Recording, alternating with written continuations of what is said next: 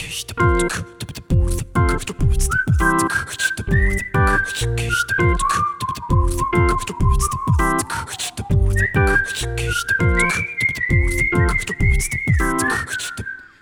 Freunde, herzlich willkommen zurück beim Airball Podcast. Wie schon angekündigt, diesmal ohne Chris. Der geht gerade familiären Verpflichtungen nach. Ich habe ihn die Woche einmal bloß kurz gesehen, weil er, mir, weil er seinen Anzug von mir zurückgeholt hat, weil wir ungefähr gleich groß sind und ich keinen Anzug habe, weil ich bin halt wie ich bin. Stattdessen habe ich dafür Tobi Schneider und Sven Scherer heute am Start. Grüßt euch. Moin. Hallo. Ja, also erste Frage, wie habt ihr die NBA-freie Zeit bis jetzt so durchlebt? Eurobasket ist ja, Tobi, du warst in Amerika und hast dir direkt Corona eingefangen. Genau. War keine Ahnung. Wer will anfangen von euch? Fang du gern an. Ja, also meine basketballfreie Zeit ist auch wirklich überwiegend basketballfreie Zeit. Also ich habe jetzt seit den Finals äh, weder groß Summer League geguckt, noch Eurobasket wirklich viel, weil die Zeiten, wo es kommt, passt bei mir mit meinem Leben als Familienvater nicht ganz so. Äh, morgens um vier kann ich eher gucken, wie nachmittags um fünf, sechs, sieben, sage ich mal dann irgendwo.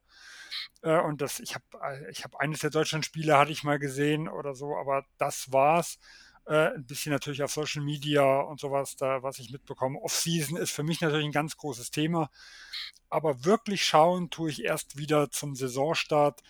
Äh, und ich dann tue ich halt die Zeit jetzt irgendwo auch nutzen, meinen anderen Hobbys, äh, meiner Familie irgendwo na, äh, nachzugehen, was das angeht. Und schaue halt nicht andere Sachen dort noch. Und bei dir, Tobi, warum verschlägt es dich in der NBA-freien Zeit nach Amerika? Ja, hat halt zeitlich einfach gepasst. Ähm, außerdem habe ich Football Preseason vor Ort geschaut, war beim Baseball-Game. Ich bin ja generell großer Sportfan. Ähm, deswegen war im Sommer auch viel Radsport angesagt und jetzt ein bisschen Eurobasket auch. Was ja jetzt leider nicht ganz so gelaufen ist, wie man sich erträumt hat jetzt zuletzt, aber einfach ein geiles Turnier insgesamt ist so. Ja, auf jeden Fall. Ähm, ich würde ganz kurz, bevor wir zum Hauptthema kommen, mit zwei anderen Sachen einsteigen. Das eine Thema ist, Dennis Schröder hat nach diesem besagten Spiel, wo es halt nicht so gelaufen ist, wie man es eigentlich sich erhofft hat, bei den Lakers einen Vertrag für ein Jahr zum Minimum unterschrieben. Es gab große Bekundung von Dennis, der sich freut, wieder zurückzukommen, dass er die Lakers und LA vermisst hat. Auch LeBron freut sich, ihn zurückzuerwarten. Denkt ihr, ähm, Russell Westbrook Trade steht kurz bevor. Ja, also was ich mich so ein bisschen gefragt habe, ähm, Schröder ist jetzt nicht unbedingt der beste Shooter, Westbrook bekanntermaßen auch nicht, dann äh, Beverly ja auch nicht. Drei. Ja, ah, stopp, stopp, stopp. Ähm, Beverly hat über 40% Wurfquote.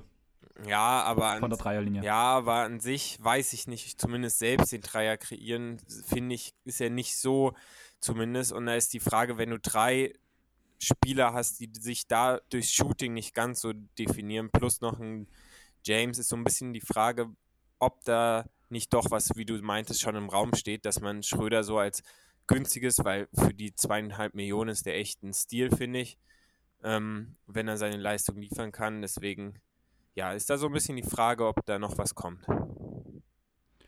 Willst du erstmal einen Take dazugeben oder soll ich meinen Take erstmal raushauen, Sven? Ja, also ich, ich denke im Endeffekt an der Westbrook-Problematik, wenn man so sehen will, hat sich ja gar nicht so viel geändert. Ich denke, er stand vorher auf dem Markt, er stand, steht immer noch auf dem Markt. Äh, es ist nur die Frage, gibt es was Passendes, sowohl vom Preis wie auch vom Gegenwert oder nicht? Ich sag mal, in der reinen Theorie könnte ich mir das, die, das Ganze sogar mit ihm gut vorstellen. Und zwar, wenn man wirklich sagt, äh, Schröder, Beverly starten.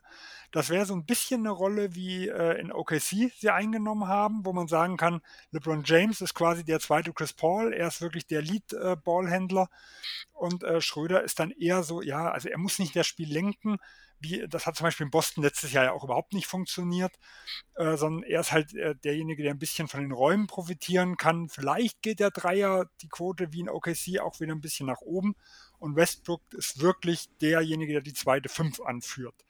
Das ist aber halt leider, oder aus Lakers Sicht, also aus, als Boston-Fan finde ich, bin ich froh, wenn es nicht funktioniert, äh, aber aus Lakers Sicht wahrscheinlich halt leider nur Theorie, ähm, weil halt Westbrook sich mit dieser Rolle vermutlich nicht zufrieden geben wird, dass er wirklich der klassische Bankspieler ist und die zweite Fünf anführt.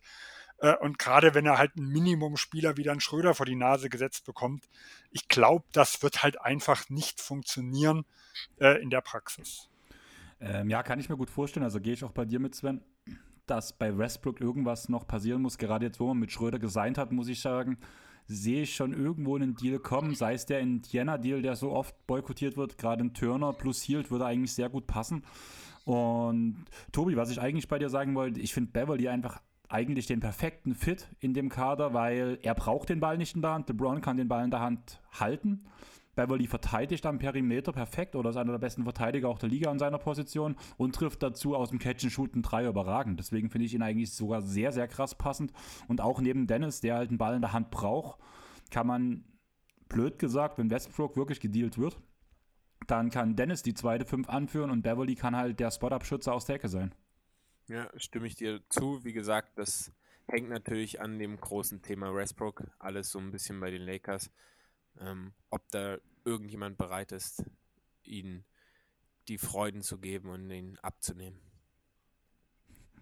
Also ich hoffe nicht, weil ich sehe irgendwo ein Drama kommen, wenn es wirklich irgendwie schief gehen wird zwischen Patrick Beverly und Russell Westbrook, wenn man danach irgendwie wirklich die Playoff nichts erreichen würde. Nehmen wir mal die Theorie an, am Ende der Saison ist weit vorher, vorhergesehen. Patrick Beverly hat in seiner ganzen Karriere nicht, er noch nie die Playoffs nicht erreicht. Nehmen wir mal an, mit Westbrook passiert das. Was denkt ihr, was auf Twitter losgeht? Es wird lustig. Ja, was im Lockerroom abgeht, fände ich fast noch lustiger, als was auf Twitter abgeht. Dann würde ich das eine andere Thema abseits unseres Hauptthemas noch kurz ansprechen. Robert Saba wird für ein Jahr und 10 Millionen von der Liga gesperrt. Was ist eure Meinung dazu? Viel zu wenig. Wir haben damals ja eine Sonderfolge dazu gemacht.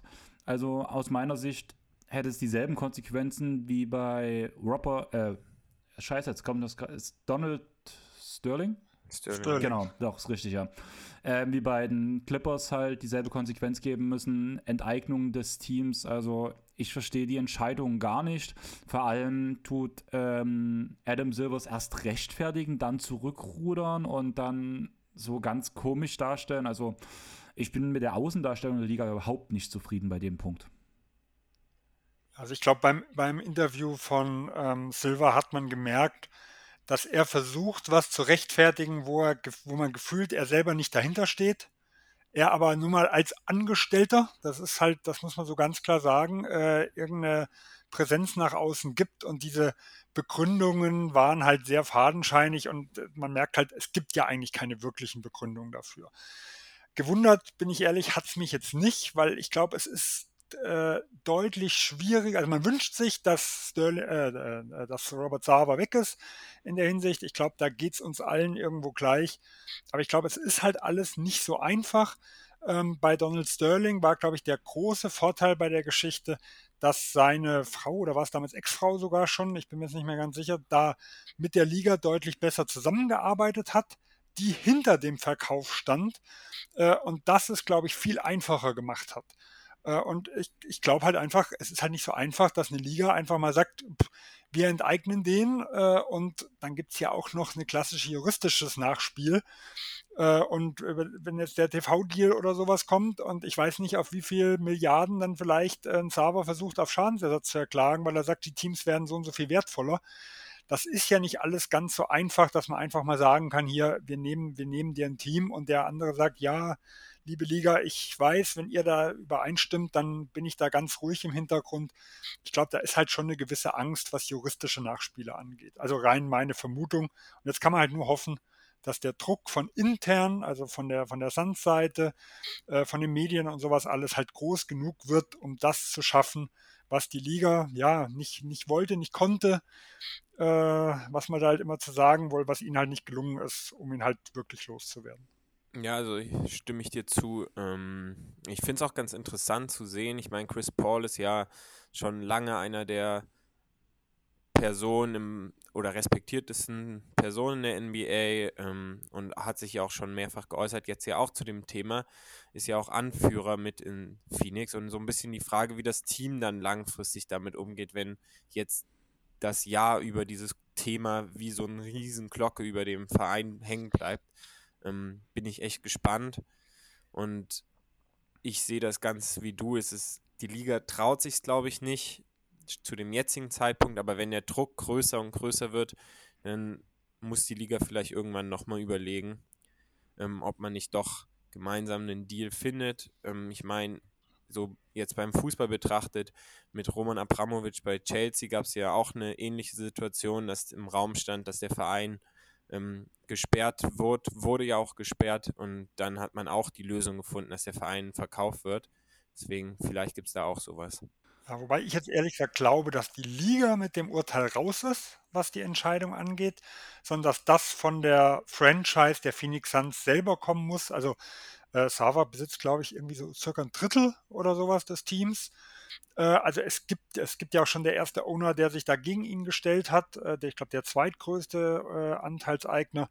Und ich, ich denke, das ist der einzige Mittel, dass es von der Franchise aus selber kommt. Ich kann mir jetzt nicht vorstellen, dass die Liga jetzt dann nochmal, also wenn nicht neue Fälle auftreten, dass die Liga da jetzt nochmal zurückschwenken kann. Ähm, ja, gebe ich dir vollkommen recht, Sven. Oder auch bei dir, Tobi, deine Argumente sind halt genau das, was ich halt auch denke, was passiert. Der Unterschied zu Sterling ist halt einfach, wie du schon sagtest, Sven, ähm, die Kooperation seiner damaligen Frau war halt sehr gut, dass man halt die Audiotapes bekommen hat damals, diese Voicemail, die er ihr geschickt hat. Man hat halt was Handfestes, nicht bloß Aussagen von Leuten, wo zwar welche wahrscheinlich mitgehört haben, aber man hatte halt keine direkte Aufnahme, was halt einfach einen riesen Unterschied nochmal bildet. Ich bin gespannt, was draus wird. Ist ja nicht bloß, dass es die Phoenix Suns betrifft, da besitzt ja selber auch die Phoenix Mercury, das WNBA-Team. Aber ja, ich glaube schon, dass es ja als Ruhe, ruhiger um die Suns sein wird oder um dieses Thema sein wird. Einfach auch, weil ja diese, sag mal, diesen Kurs machen muss, wie man in einer Machtposition arbeitet. Ich hatte ja mit Chris letztens schon das Thema, das ist ja auch gerade in der Punker-Szene in Deutschland, also von den Punk-Bands halt oder von der Link, von linken Bands ein sehr großes Thema ist, was halt auch ein paar Aufschreie gab, vor allem um die Band Feine Sahne Fischfilet sowas in die Richtung wird ich denken, bloß in einem größeren Sinne wird Robert Savard auch machen müssen und danach halt müssen wir sehen, was passiert. Weil zum Verkauf zwingen ist, glaube ich, einfach nicht drin, weil es keine Aufnahmen gibt, keine, kein Tape, blöd gesagt. Aber wenn ihr jetzt nichts mehr zu dem Thema habt, würde ich sagen, wir kommen zu unserem Hauptthema. Gerne. Ja, deutlich schöner wie das, wie das gerade eben. Ja. Ob es schöner wird, das werden wir noch sehen. ja. Aber ich würde Interessanter. Interessanter auf jeden Fall. Ich würde sagen, ich fange mal ganz kurz an. Es geht natürlich, wenn Tobi dabei ist, um die Brooklyn Nets. Sven, wir hatten dich, glaube ich, auch schon mal zu den New York Knicks dabei. Oder war das damals bloß in irgendeinem Gespräch, wo du uns, erzählt, uns erzählt hast, dass du auch so ein bisschen Knicks-Sympathisant bist? Ja, also ich war noch nicht dabei äh, bei den Knicks. Wir hatten ja nur, äh, wo wir über den CBA gesprochen haben, mal kurz das Thema Knicks angesprochen.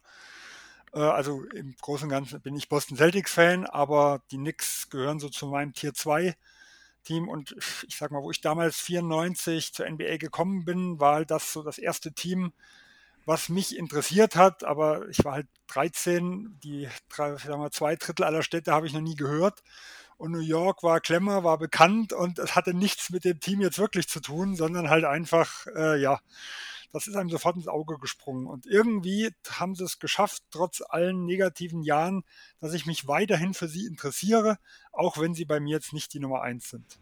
Okay, dann habe ich eine, eine Frage an euch. Was schätzt ihr laut Google Maps? Wie weit ist die Entfernung vom Madison Square Garden zum Barclays Center? Also ich kann dir sagen, dass du ungefähr 30 Minuten mit der Subway fährst. 26 laut Maps? Ja, immerhin. ich hätte gesagt, allzu weit ist das gar nicht. Fünf Kilometer? Vier? Ja, ich hätte so sechseinhalb oder so gesagt. Okay, zu Fuß sind es 8,7 Kilometer und mit dem Auto 9 Kilometer. Okay. Ja, das war mein ähm, einfacher. Und Luftlinie? ich habe. Also jetzt will ich es genau wissen. das zeigt mir Google Maps nicht an. Ich hatte schon mein Problem, sobald ich in Amerika google, dass ich halt zwischen Meilen und Kilometer keine Unterscheidung mehr habe, dass ich dann erstmal die Meilen umrechnen musste, weil ich einfach zum einfachen Verständnis gern die Meilen, äh, die Kilometerangaben hätte. Aber ja, eigentlich würde ich, wollte ich damit eigentlich bloß anteasern. Ich wollte einen sinnlosen Side-Fact reinbringen und sagen, ich würde sagen, wir starten am Madison Square Garden und, laufen später zum ähm, Barclays Center über. Deswegen geht's los mit den New York Knicks. Es war nach der überraschenden Saison im Vorjahr eher eine enttäuschende. Man hat immerhin auf Platz 11 gerade mal im Osten abgeschlossen mit 37, 45. Man hatte sechs Siege, sechs Siege Abstand zum Platz 10, den Hornets. Sven, woran lag das? Was ist passiert? Ja, also ich glaube, wir könnten jetzt eine Stunde füllen, um zu sagen, woran die Geschichte lag. Ähm, sagen wir erstmal, was eingetreten ist, ist fast alles, was, der, was man vor der Saison so als Worst Case ansehen konnte. Äh, es geht los mit den Verletzungsproblemen, also Derrick Rose, der ein ganz wichtiger Motor ein Jahr davor war. Äh, als er kam, mit ihm haben sie 25 eine zu 12 Bilanz gehabt, also fast 70 Prozent äh, der Spiele gewonnen. Der war wieder viel verletzt. Kemba Walker, bei dem man sich erhoffen konnte, dass er nach einem Sommer, den er mal fit war, ähm, ja, so die, dieser, dieser äh, der, entweder Start oder Backup, also quasi die, der zweite Point Guard sein kann, der so ein bisschen die Absicherung für Rose ist. Der war ganz klein absoluter Negativspieler und ist nach den Leistungen im letzten Jahr momentan ja zu Recht nicht mehr in der Liga, muss man ganz knallhart sagen. Und wenn er ist er nur noch ein Minimumspieler. Ähm, der NBA Second Teamer Julius Randle hat einen Riesenrückschritt gemacht, rein sportlich. Äh, und so können wir irgendwo weitergehen. Also es ist halt nahezu eigentlich alles schief gelaufen, was in dem Jahr davor eigentlich gut gelaufen ist. Ähm, dazu haben sie halt ihr Net-Rating nochmal deutlich underperformed. Äh, und so kamen kam, ja 37 Siege irgendwo raus. Und bei bei, bei allem Worst-Case-Szenario war das gar nicht so weit weg, wie man irgendwo denken konnte. Also ich weiß, ich habe im letzten Jahr beim äh, Jonathan Walker, Walker ja den äh, Preview-Pod für den Knicks gemacht und er hatte, glaube ich, genau 37 Siege als Worst-Case. Ich hatte 40 äh, und sie waren bei 37, das Net-Rating war bei 40,8. Also es lag genau in dem Bereich, was so im Worst-Case zu befürchten war und das ist auch eingetroffen. Ja, also man hat ja nun ein bisschen was geändert. Bevor wir jetzt richtig in die aktuelle Saison der Knicks eintauchen, würde ich sagen, oder beziehungsweise würde ich euch bloß sagen, ich habe von Chris eine Liste bekommen, so ein paar Takes zu den Knicks, so ein paar Takes zu den Nets, so ein bisschen was zum Sixth Man, was unser heutiger Award sein wird, den wir ganz zum Ende behandeln. Ähm, immer wieder werde ich ein paar Takes von Chris eins zu eins zitiert, wie es bei ihm auf dem Zettel stand, mit einpflegen und dann werden wir über dieses Thema wahrscheinlich ausführlicher reden. Unter anderem hat er mir auch ein Thema über die zwei Neuzugänge mitgegeben, aber ich würde sagen, wir fangen mit dem Neuzugang an, wo Chris mir kein Take gegeben hat, und das ist Jalen Brunson, der von den Mavs für 104 Millionen auf vier Jahre zu den Knicks gewechselt ist. Und meine erste Frage, ist er zu teuer? Ähm, ein Tick ja, viel zu teuer nein. Das würde ich jetzt mal sagen. Also erstmal, die, man muss ja immer sehen, ähm, fühle ich mich wohl damit, äh, dass er über 100, 400 Millionen quasi für vier Jahre bekommen hat. Da sage ich ganz klar, ah, bin ich sehr skeptisch. Ich hätte ihn so im Bereich vielleicht von 90 Millionen gesehen. Jetzt muss man aber sagen, die Vertragsgestaltung ist immer ein wichtiger Aspekt bei der ganzen Geschichte. New York hatte genug Cap Space, um das Ganze front zu loaden. Das heißt, wir sind eigentlich im, in den nächsten drei Jahren also nach der Saison, schon wieder in dem Bereich, wo er in einem klassischen 90-4 äh, wo 90 Spiel Millionen Spieler ungefähr liegen wird. Also äh, er ist ein Jahr zu teuer und danach sage ich, glaube ich nicht, dass es ein Problem wäre, ihn wieder zu traden. Wenn, äh, also wenn sie es wollten und auch für einen positiven Gegenwert. Meine Angst, die ich halt größtenteils bei dem Thema habe, ist halt ganz, ist ganz ehrlich, ich sehe nicht, dass er vor allem jetzt in diesem Knicks-Team die Leistung von diesen Dallas-Hype replizieren kann. Also er wurde ja in eine Rolle gesteckt, die er vorher noch nie gespielt hat, von der hat er profitiert. Das war ja diese helozentrische Offense, die halt sonst unter Luka Doncic gespielt wurde. In die wurde ja Jalen Brunson 1 zu 1 reingesetzt. Ich finde halt gerade jetzt bei diesem Knicks-Team gibt es viele Spieler, die, dessen Mäuler man stopfen muss, sei es ein RJ Barrett, sei es ein Julius Wendell, wenn er nicht weggehen will. Ein Cam Reddish ist eigentlich ein Ballhändler. Ein Evan Fournier kann den Ball mal in der Hand halten. Ein Quickly und Rose. Es gibt ganz viele Spieler, die den Ball eigentlich halten müssen in der Hand. Und ich habe halt ein ganz großes Problem, dass man diese Leistung, die Jalen Brunson bei den Mavs gezeigt hat, eins zu eins auf die Knicks replizieren kann, weil ich einfach nicht glaube, dass man das Material dafür hat, um das einfach eins zu eins umzusetzen. Ja, würde ich dir ganz zustimmen. Ähm, also von meiner Erwartung her auch. Ähm, einfach dadurch, dass Luca so ein Magnet für jegliche Defense ist, was bei den Knicks ähm, zumindest auf den Guard-Positionen nicht vorhanden ist. Ähm, und dadurch, dass er nicht so lange schon diese Leistung zeigen konnte, würde ich persönlich auch ihn so ein bisschen als overrated bezeichnen, aber bin echt gespannt, wie der in der Rolle ähm, oder mit der Rolle klarkommen kann dann in New York. Also ich denke, es gibt ein Pro und Contra für den Punkt. Äh, ich fange mal mit dem Contra erstmal an und bevor ich nachher die Punkte sind, wo ich, wo ich absolut euren Take sehe. Also man kann über Thibodeau viel sagen. Was er in seiner Karriere als Trainer bisher geschafft hat, ist diesen athletischen Point Guard, äh, dass der in seinem System hervorragend funktioniert. Also ich nehme jetzt mal Derrick Rose als klassisches Beispiel.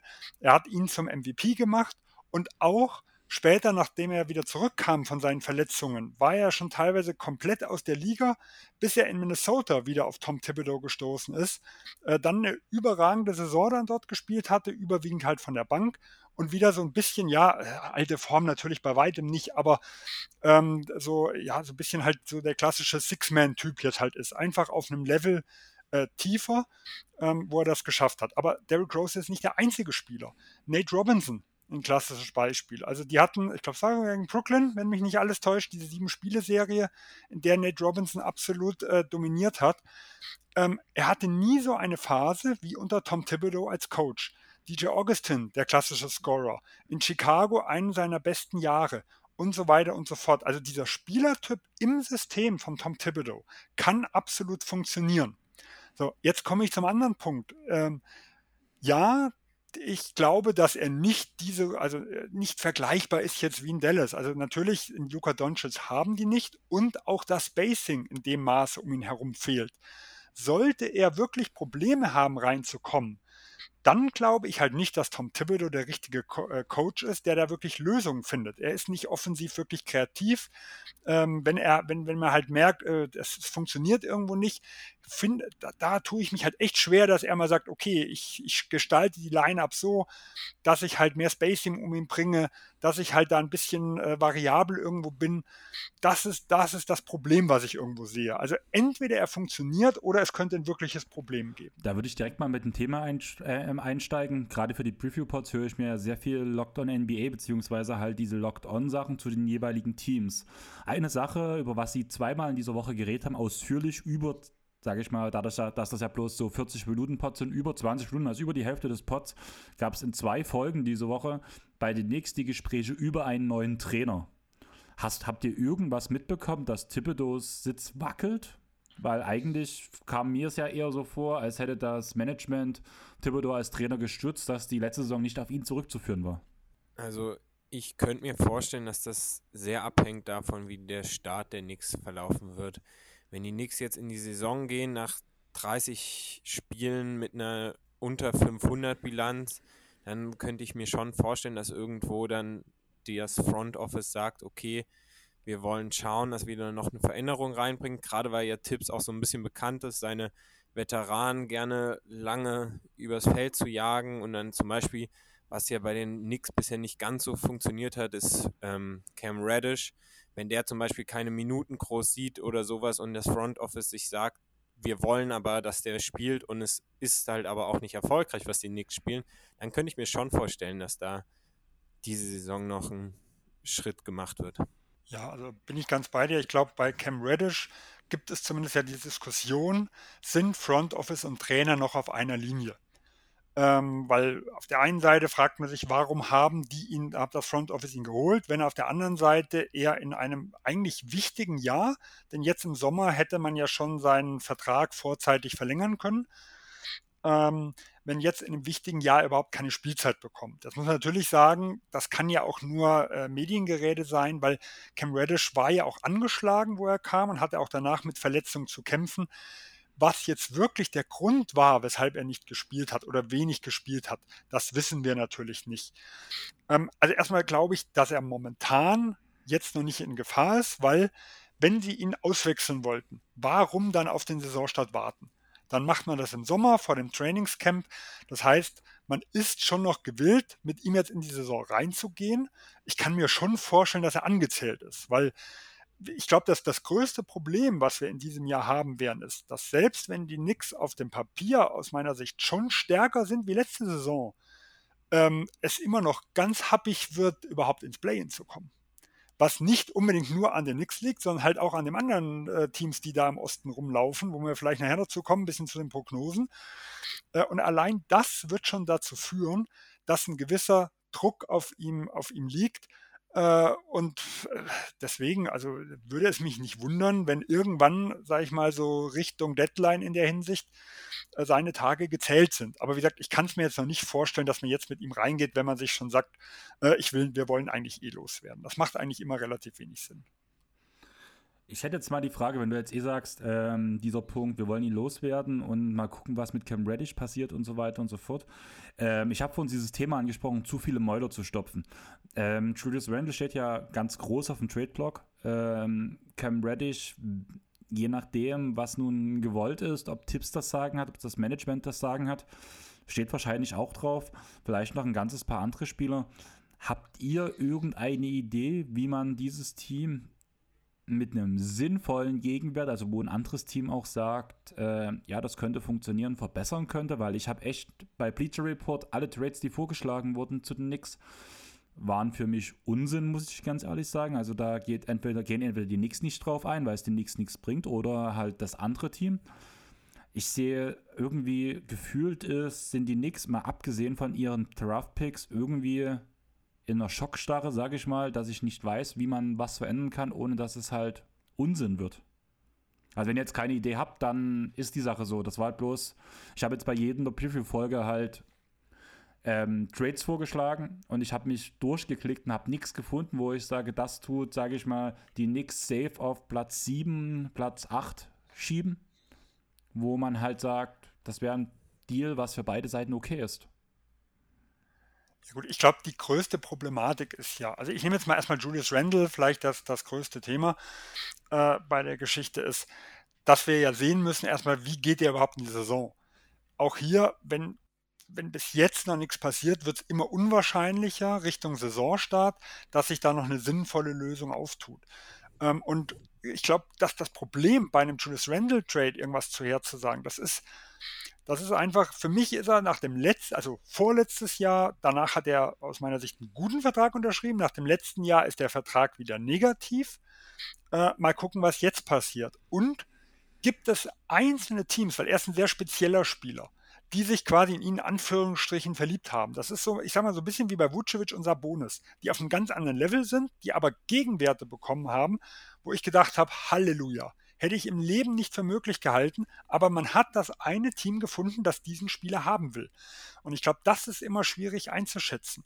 Und für mich macht es jetzt eigentlich relativ wenig Sinn, so ein wildes Hin- und Hergetrade, um da irgendwas hinzubekommen, sondern äh, ich glaube, was New York will, und das, das wissen wir ja, auch wenn es gescheitert ist seit dem Donovan Mitchell-Deal, sie wollen den nächsten Star irgendwo mitholen. Die kann man aber jetzt nicht einfach herzaubern und es sind auch nicht immer die typischen Kandidaten, die auf den Markt kommen, sondern ich gehe jetzt nochmal ein Jahr zurück, dass alle drei Brooklyn Nets im Gespräch waren oder in Harden sogar getradet wurde, hätte vor einem Jahr keiner für möglich gehalten, um es mal ganz klar zu sagen. Wir wissen nicht, was wer wann wie auf den Markt kommt und deswegen finde ich das extrem schwierig, äh, da jetzt irgendwelche ja, irgendwelche Dinge vorherzusagen. Und wenn ich jetzt sagen würde, wenn jetzt nicht ein Star ist, äh, und nicht man jetzt irgendwie, ich sag mal, ein Randall zum Beispiel relativ günstig los wird, weil man sagt, wir wollen die Minuten für die Jungen frei machen, womit ich wirklich gut leben könnte, wenn das möglich mit wäre. Dann sage ich, gehe ich mit den Leuten rein, weil die haben sehr, sehr viele junge Spieler, wo es noch extrem viele Fragezeichen gibt. Und für mich beantworte ich dann erstmal diese Fragezeichen, bevor ich gucke, wie tue ich die Lücken dann irgendwo füllen. Äh, und, fang, und gehe nicht die andere Richtung. Ja, das mache ich nur, wenn ich den richtigen Spielertyp bekomme. Und das wäre grundsätzlich jemand wie ein Donovan Mitchell irgendwo gewesen. Äh, aber ich gebe jetzt nicht viel Geld aus, sage ich mal, für irgendeinen, sagen wir mal, ein bisschen besseren Starter irgendwo. Also viel Geld, also meine ich eher mit, mit Draftkapital oder sowas.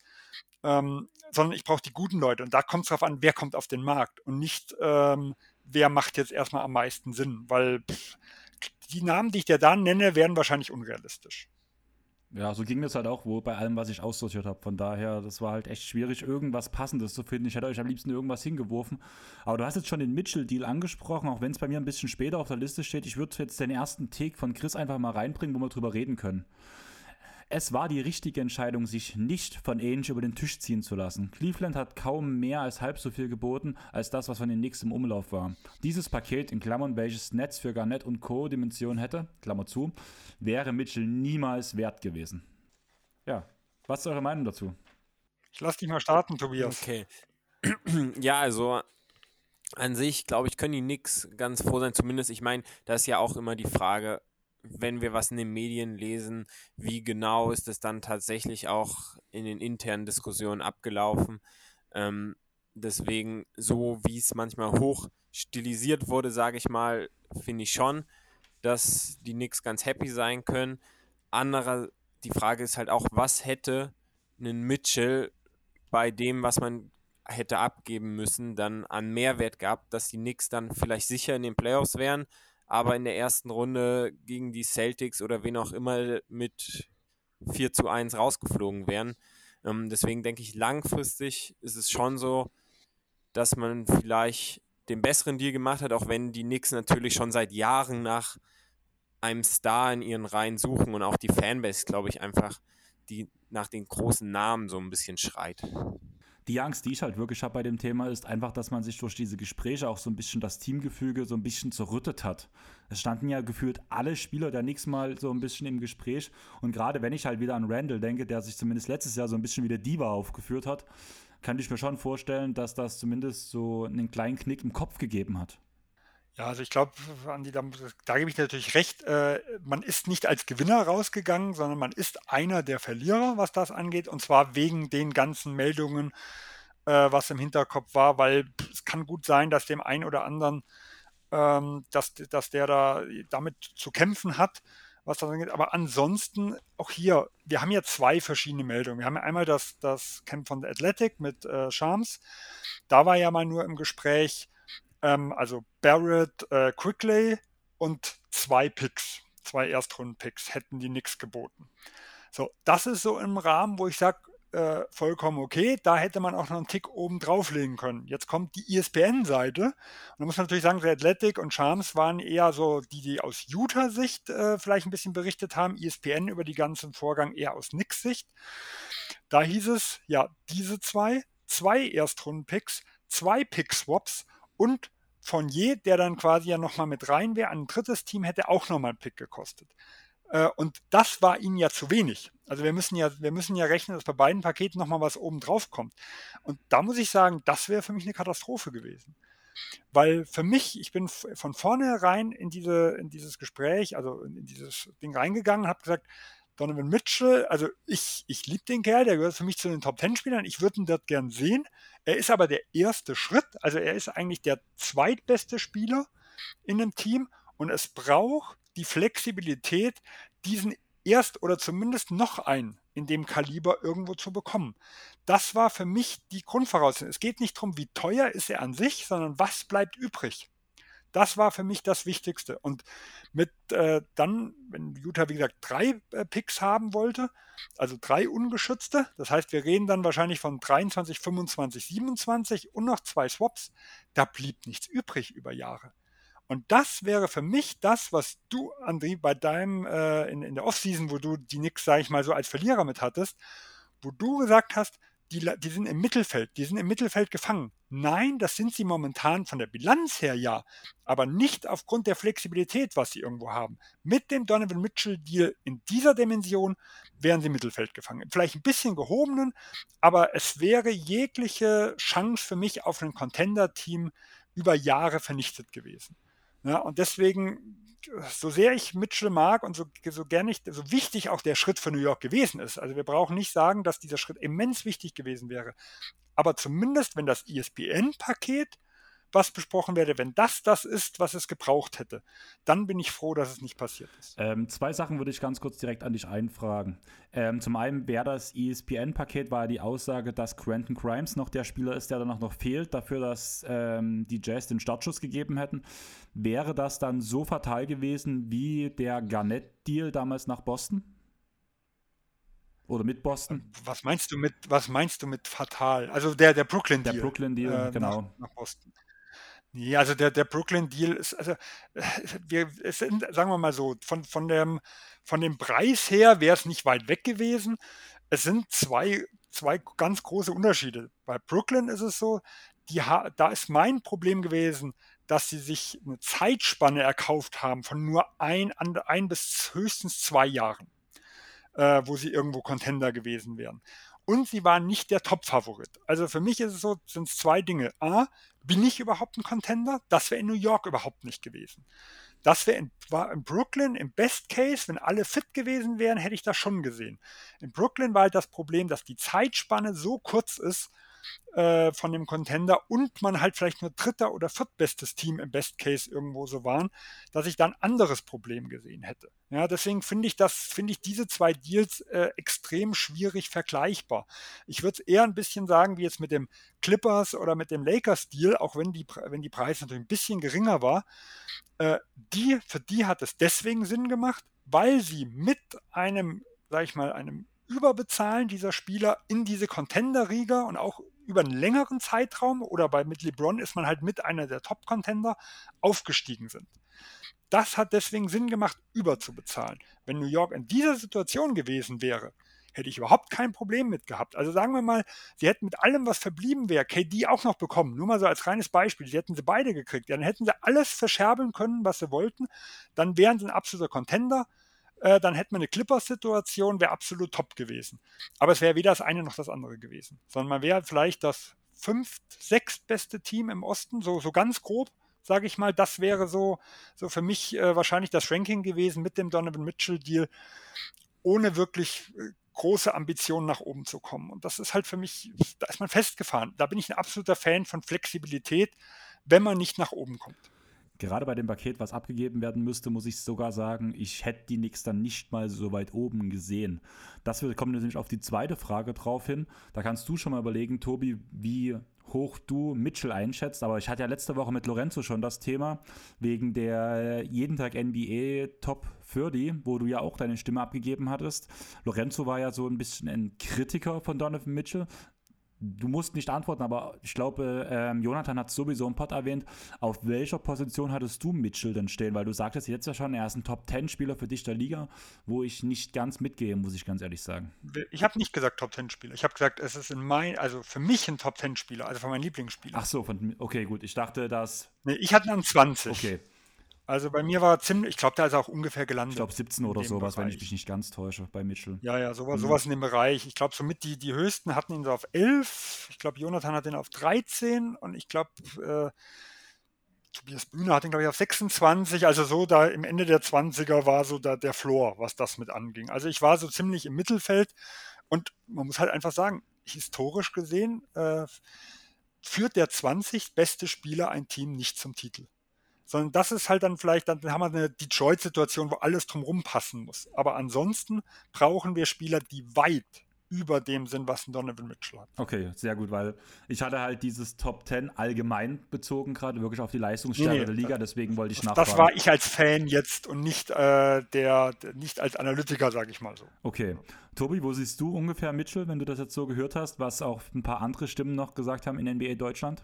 Ja, also für mich ist er klar oder so an der Grenze zur Top 20. Ähm, ich sehe ihn aber nicht wirklich höher als Top 15, also wirklich 15 bis 20 in dem Bereich, wie dann ja auch äh, mit den 17 letztendlich das Endergebnis war. Ähm, genau, also da, ich meine, was man so ein bisschen bei ihm vergisst, er hat ein Jazz-Team ja doch als Leader zu mehrfach Top-Ergebnissen im Westen, rein in der Regular Season, ja auch Number One Seed geführt. Ähm, aber ich sehe ihn halt wirklich nicht auf einem Niveau in der Top 10, wo man dann von den, sag ich mal, nochmal besonderen Spielern sprechen kann. Ja, und vor allem, jetzt müssen wir auch dasselbe, was wir für Brunson gesagt haben, müssen wir jetzt auch für Donovan Mitchell sagen. Das Offensivsystem in Utah war perfekt auf ihn zugeschnitten. Äh, Donovan Mitchell ist ein Spieler, der seine absoluten Stärken hat, den, die Schützen draußen zu finden. Das heißt, der braucht viel Spacing um sich. Äh, und er hatte ja, sag ich mal, mit Gobert der klassische, der den Screen stellt. Und dann hatte, war aber neben, neben ihm und Gobert noch drei Schützen draußen. Und auch hier, der Kader in New York wäre anders zusammengestellt gewesen. Ich glaube, was immens wichtig ist, ist halt ähm, ähm, sein, sein Wurf aus dem Dribbling hin. Das ist halt ein super wichtiges Skill in der heutigen NBA. Äh, aber der, der Utah-Kader, der hat perfekt zu ihm gepasst. In New York hier hätte man auch wieder die Fragezeichen gehabt, ich sage mal dieselbe wie bei, dieselben wie bei Brunson. Ähm, und da hätte man dieselbe kritische Frage stellen müssen. Ja, kann ich gut nachvollziehen. Ich würde sagen, wir gehen jetzt auch mal direkt wieder nach New York zurück, weil wir sind gerade ganz schön abgedriftet, aber ja, das ist man ja bei uns gewohnt irgendwo, muss man ja ganz ehrlich sagen. Der zweite Neuzugang, weil das war das, die Grundlage, wie wir eigentlich anfangen wollten, ist bei dem New York Knicks Isaiah Hartenstein, zwei Jahre 16 Millionen. Und ich würde euch mal ganz kurz Chris seinen Take geben, den er auch selbst als Hot Take bezeichnet hat. Hartenstein wird seinen Vertrag nicht in New York erfüllen, weil erstens er seine Rolle entwächst und woanders starten will und oder wird. Zweitens, er sein Geld letzten Endes nicht wert ist und nur Trademasse äh, und zur Trademasse verkommt. Danach sein Take dazu. Ich tendiere zu Plaza 1, aber die Suche nach dem Superstar könnte ihm schnell zum Asset werden lassen. Fakt ist, Hartenstein wird, sein NBA, äh, wird seinen Weg in der NBA gehen. Was denkt ihr über Hartenstein bei den New York Knicks? Ich muss halt ehrlich sagen, ich finde den Vertrag ziemlich happig, nachdem er bis jetzt bloß bei den Clippers funktioniert hat, und der ja auch ein ganz spezielles Team um sich hatte. Ja, also ich, ich muss sagen, ich find, fand jetzt das nicht so ungewöhnlich, weil es ging entweder darum, äh, irgendwas in der, in der Text-Mid-Level-Exception zu bekommen oder ein Team bezahlt etwas, also bezahlt etwas drüber. Meistens ist es ja so, umso kürzer, umso höheres Jahresgehalt.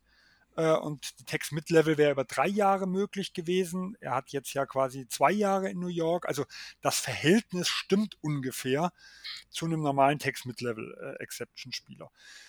Äh, ähm, ich, ich, finde ihn in New York, also erstmal erst erstmal zum, zum Grundsätzlichen, dann nochmal zum Take. Ich finde in New York passt er ganz gut, weil er einfach ein anderer Typ wie Mitchell Robinson ist. Ähm, Thibodeau will, also will diesen Center haben. Also die, die, Thibodeau ist niemand, der jetzt, sagen wir mal, eine Randall Toppen ähm, äh, Frontcourt gerne spielt. Er will diesen einen Mann in der Mitte irgendwo haben. Äh, und ähm, Hartenstein ist jemand, der, der finde ich, also der mehr Ansätze im Wurf hat, ein besserer Passer irgendwo ist äh, und wo man sagen kann, wenn halt dieser klassische Lob-Center wie Robinson mal nicht funktioniert, dann haben wir noch einen, äh, einen anderen Spielertyp, auf den man irgendwo zurückgehen kann. Ähm, deswegen, ich, aber die, dieses aus dem Vertrag rausspielen, also ähm, was, das ist in New York ja, es ist im Team, die einen billigen Spieler haben, ja eigentlich egal. Sondern das heißt ja einfach nur, dass dann sein Trade-Wert eigentlich noch höher ist. Deswegen ist Take 1 und Take 2 ja für mich eigentlich fast das gleiche. Ja, wenn er sich rausgespielt hat, äh, von, von der Höhe her gesehen, ist er für andere Teams interessanter und dann wird es wahrscheinlicher, dass er in Trade-Pakete reinpackt. Und äh, an einem Hartenstein wird ein Trade-Paket nicht scheitern. Wenn das andere Team ihn haben will, wird er rein. Wenn das andere Team ihn nicht haben will, geht er nicht mit rein. Punkt. Oder wenn er halt Salary für das Salary genutzt wird. Also ich glaube jetzt nicht, dass er jetzt der eine Spieler ist, der das in eine oder andere Richtung äh, so ein Paket da wirklich einen Riesenunterschied macht. Tobi? Sehe ich sehr ähnlich. Ähm, gerade dadurch, dass der Vertrag ja auch erstmal nur über zwei Jahre geht, ähm, gibt es auch meiner Meinung nach relativ hohe Chancen, dass der bei den Knicks bleiben wird, respektive dann vielleicht im zweiten Jahr ähm, mit einem auslaufenden Vertrag dann nochmal zur äh, Trade Deadline irgendwie gedealt wird, falls ein Team irgendwie noch eine Ausnahme an, äh, übrig haben sollte. Ansonsten ähm, sehe ich auch, dass er ein kleines bisschen viel Geld für das, was er bisher ähm, gezeigt hat, bekommen hat. Ähm, aber bin ich echt gespannt, wie er sich bei den Knicks schlagen wird. Ich kann mir schlecht vorstellen oder nur schwer vorstellen, dass er, solange ein Randall im Team bleibt, wirklich in diese Starterrolle rutschen wird. Ähm, was dann ja das Herausspielen, was Chris in seinem Take meinte, so ein bisschen bedingen würde. Ähm, deswegen glaube ich, wie du meintest, Sven, eher, dass er so ein bisschen als Füller in einem potenziellen Trade ist, als wirklich als reinstes Ziel, alleiniger Spieler zu sein. Ja, ich muss aber dazu sagen, dass Randall und Hartenstein für mich ja eigentlich eine ganz interessante Kombi wären äh, in New York, weil ähm, ein großes Problem, was Randall im letzten Jahr mit hatte, ist eher so ein bisschen das, was wir vorher über Donovan Mitchell gesagt haben. Er ist ja eigentlich ein guter Passer, aber was er nicht findet, ist den Lob Big Man. Also das, das, das ist eine absolute Katastrophe. Sondern er ist jemand, der zieht rein ähm, und äh, sucht dann die Schützen draußen. Und äh, da hat man halt gesehen, die, mit allen Knicks-Centern, mit denen er im letzten Jahr zusammengespielt hat, also mit Robinson, mit Noel, mit, äh, ja gut, Gibson hat so ein bisschen von der Dreier, aber halt einfach das Volumen nicht, oder mit Sims, da hatte er große Probleme. In den ganz wenigen Minuten, man muss halt nur sagen, es war eine ganz äh, kleine Sample-Size, wo er ohne den klassischen Big Man irgendwo gespielt hat, ähm, ging sein True, äh, sein, sein True Shooting plötzlich von 46 auf über 60 Prozent hoch. Also immens. Auch er war viel aggressiver Richtung Brett. Und ich glaube, dass ein Hartenstein so ein bisschen mehr von dem geben kann, von, sage ich mal, von dem, von dem Spacing irgendwo, was die anderen nicht können. Und deswegen würde mich eigentlich, also diese Paarung finde ich eigentlich extrem interessant. Ich würde sie am liebsten von der Bank sehen, aber das ist wahrscheinlich leider unrealistisch. Ne? Weil da sind wir ein bisschen bei der Russell Westbrook-Problematik von vorhin, äh, dass es wahrscheinlich nicht ganz so einfach wird, einen Randall irgendwo zu benchen. Aber grundsätzlich die zwei als Frontcourt von der Bank, das wäre so meine Wunschvorstellung, solange halt ein Randall noch in New York ist. Aber denkst du, dass Hartenstein wirklich als Dreierwerfer in New York eingesetzt wird? Man muss ja wirklich sagen, bei, er hat es ja immer wieder gezeigt, auch die Quoten an, allgemein von der Dreierlinie sehen bei Hartenstein ja nicht schlecht aus, aber die Attempts sind ja immer noch unter ein Versuch pro Spiel. Also in einer richtigen Spacing-Rolle. Also ich würde wirklich sagen, einfach auch, weil er, ich habe ja nur viele Clippers-Spiele von ihm auch gesehen, er zögert ja an der Dreierlinie. Er nimmt nicht jeden freien Wurf, den er bekommt. Nur wenn die Leute ihn halt wirklich danach, blöd gesagt, diese ähm, Andrew Drummond, ähm, Jonas Valanciunas-Situation, wo danach einfach Drummond abwinkt, weil Valanciunas an der Dreierlinie steht, das ist der Punkt, wo Hartenstein wirft und auch mal treffen kann. Aber im Endeffekt nimmt er so wenig Versuche, dass ich nicht mal denke, dass er wirklich für Spacing, für das, für die Nix sorgen kann. Also ich kann nur sagen, in der, in der Mock-Off-Season bei jeden Tag NBA habe ich für Miles Turner getradet, weil ich das Problem schon sehe. Ähm, ich halte ihn nicht für den perfekten Fit. Ich sage nur im Vergleich zur Alternative ist es das, äh, das sagen wir mal, das Du, was ich mir am ehesten vorstellen kann. Ich, also ich gebe dir recht, ähm, der, von Volumen, von allem, ich sehe ihn nicht als wirklichen Space Big irgendwo. Aber wie gesagt, wenn ich halt einfach mal gucke, letztes Jahr mit Noel, mit Robinson, das sind so die, die ja häufig neben ihm da irgendwo gestanden haben. Wir reden von einem Fortschritt, was das angeht, nicht von der Optimallösung ich sehe halt wirklich ein Problem mit den Spielern, die mit Hartenstein zusammen kooperieren können. Ähm, am ehesten hat halt Hartenstein mit Spielern bei den Clippers funktioniert wie ähm, Luke Kennard, wo ich so ein bisschen die Pflicht von Evan von Je sehe, der da mit ihm kooperieren muss. Das war so ein bisschen, wo ich Skillset einigermaßen ähnlich sehe. Und halt Terrence Mann, die beiden, äh, die drei zusammen haben ja auch, glaube ich, das viertbeste Freeguard bei Benchline abgestellt der gesamten Liga. Aber ja, ich finde halt, so eine Kombination findet man nicht wirklich in New York. Das ist so ein bisschen mein Problem. Also ich sehe wirklich am ehesten, dass halt so ein, zumindest wenn man jetzt von dem, was wir bei den Clippers gesehen haben, dass so ein Zusammenspiel von je am ehesten funktionieren würde. Aber auch gerade in den Minuten, wo halt ein Hartenstein zum Beispiel mit PG oder auch, ja doch, vor allem mit PG oder auch mit Batum oder sowas. Also entweder die haben nicht zusammengespielt, da hat ein anderer bloß für Spacing gesucht, aber das direkte Zusammenspiel hat mit solchen Spielern, wie es halt ein Randall für mich ist, am wenigsten funktioniert, beziehungsweise auch ein Archie Barrett. Ja, also du redest eher von einem Handoff-Spiel oder redest du jetzt vom Spacing? Ähm, ja, allgemein das Zusammenspiel. Also diese schnellen Ballstaffetten, das ist halt sowas, was bei den Clippers sehr gut funktioniert. Dass der Ball immer wieder schnell weitergespielt wird, meistens sogar ohne ein Tripling danach halt direkt an die nächste Position gespielt wurde das ist das, wo sich Hartenstein durch seine, schnellen, durch seine schnelle Entscheidungsfindung ähm, hervorgehoben hat. Aber ich sehe bei, das Problem bei den Knicks, dass halt viele Spieler dabei sind, die den Ball in der Hand brauchen, mit dem Ball eine Situation kreieren, aus dem jemand anders scoren kann. Und das ist halt die Situation, die er zum Beispiel in Hartenstein in Denver hatte, die auch in Hartenstein teilweise bei Cleveland hatte, wo er einfach nicht so viel rausholen konnte, wie er es jetzt letztes Jahr bei den Clippers gemacht hat, wo er halt über schnelle Ballstaffetten kam da, da wären wir wieder bei dem Punkt, dass Thibodeau halt ein Trainer ist, der halt sehr auf den Point Guard setzt, was wir vor uns ja beim Thema Brunson hatten, dass er was organisieren muss und sonst nicht der einfallsreichste Offensivkoordinator ist, wo ich halt wirklich denke, dass halt Hartenstein für die Knicks nicht der perfekte Fit ist. Also der Spieler, der mir am ehesten einfällt, der jemals unter Thibodeau gespielt hat, wäre wahrscheinlich ein Joachim Noah, der am ehesten vom, an Skillset zu Hartenstein gleichzusetzen ist oder habt ihr eine bessere Idee? Ja, also ich habe auch sofort an Noah gedacht, da, er hat ja so ein bisschen Point Center schon gespielt, also so aus dem äh, Low-High-Post heraus so ein bisschen die Anspielstation gesucht, ähm, was ein Thibodeau da irgendwo mit eingesetzt hat. Ich glaube, wir müssen halt ein bisschen unterscheiden in der in der zweiten Fünf ist dieses, dieses etwas schnellere Spiel schon öfters mal gewesen. Also da hat man auch öfters die Ballstaffetten gesehen. Äh, in der ersten Fünf, wo so, ja, gerade im letzten Jahr hat man manchmal das Gefühl, so ein bisschen, ich sag mal, ein Machtkampf am Anfang zwischen Randall und Kemba Walker. Ähm, äh, so wer so der, der, äh, ja, der, der Lead Guard äh, oder der, der die erste Option ist und nachher mit Barrett und Randall ist, da könnte er durchaus untergehen. Da gebe ich dir recht. Und wie gesagt, ich sehe die Punkte, was das ist. Ich glaube halt einfach, ein Thibodeau kann schon ein Center, einen, einen guten Point Center äh, einsetzen, ähm, was das mit ist. Und wie gesagt, es, es geht halt immer darum, Preis und Alternative. Und das passt. Und das muss man halt immer mit sehen. Es ist nicht die perfekte Wahl, aber ich glaube, dass er in New York eine gute Chance hat, eine Rolle zu spielen. Auch wenn ich, wenn ich durchaus sehe, dass das, ich sag mal, es ist kein Konstrukt wie bei den Clippers. Das muss man mal ganz klar sagen. Das ganze Team hat ja nicht annähernd was mit den LA Clippers irgendwo zu tun. Ja, und da wird kein Spieler geben, der so viel, ähm, ja, so viel Aufmerksamkeit auf sich zieht wie der ein oder andere Clippers-Spieler. Wobei wir auch hier im letzten Jahr natürlich ein anderes Clippers-Team gesehen haben, wie jetzt zum Beispiel das Jahr nochmal davor. Also da muss man ja auch ein bisschen unterscheiden.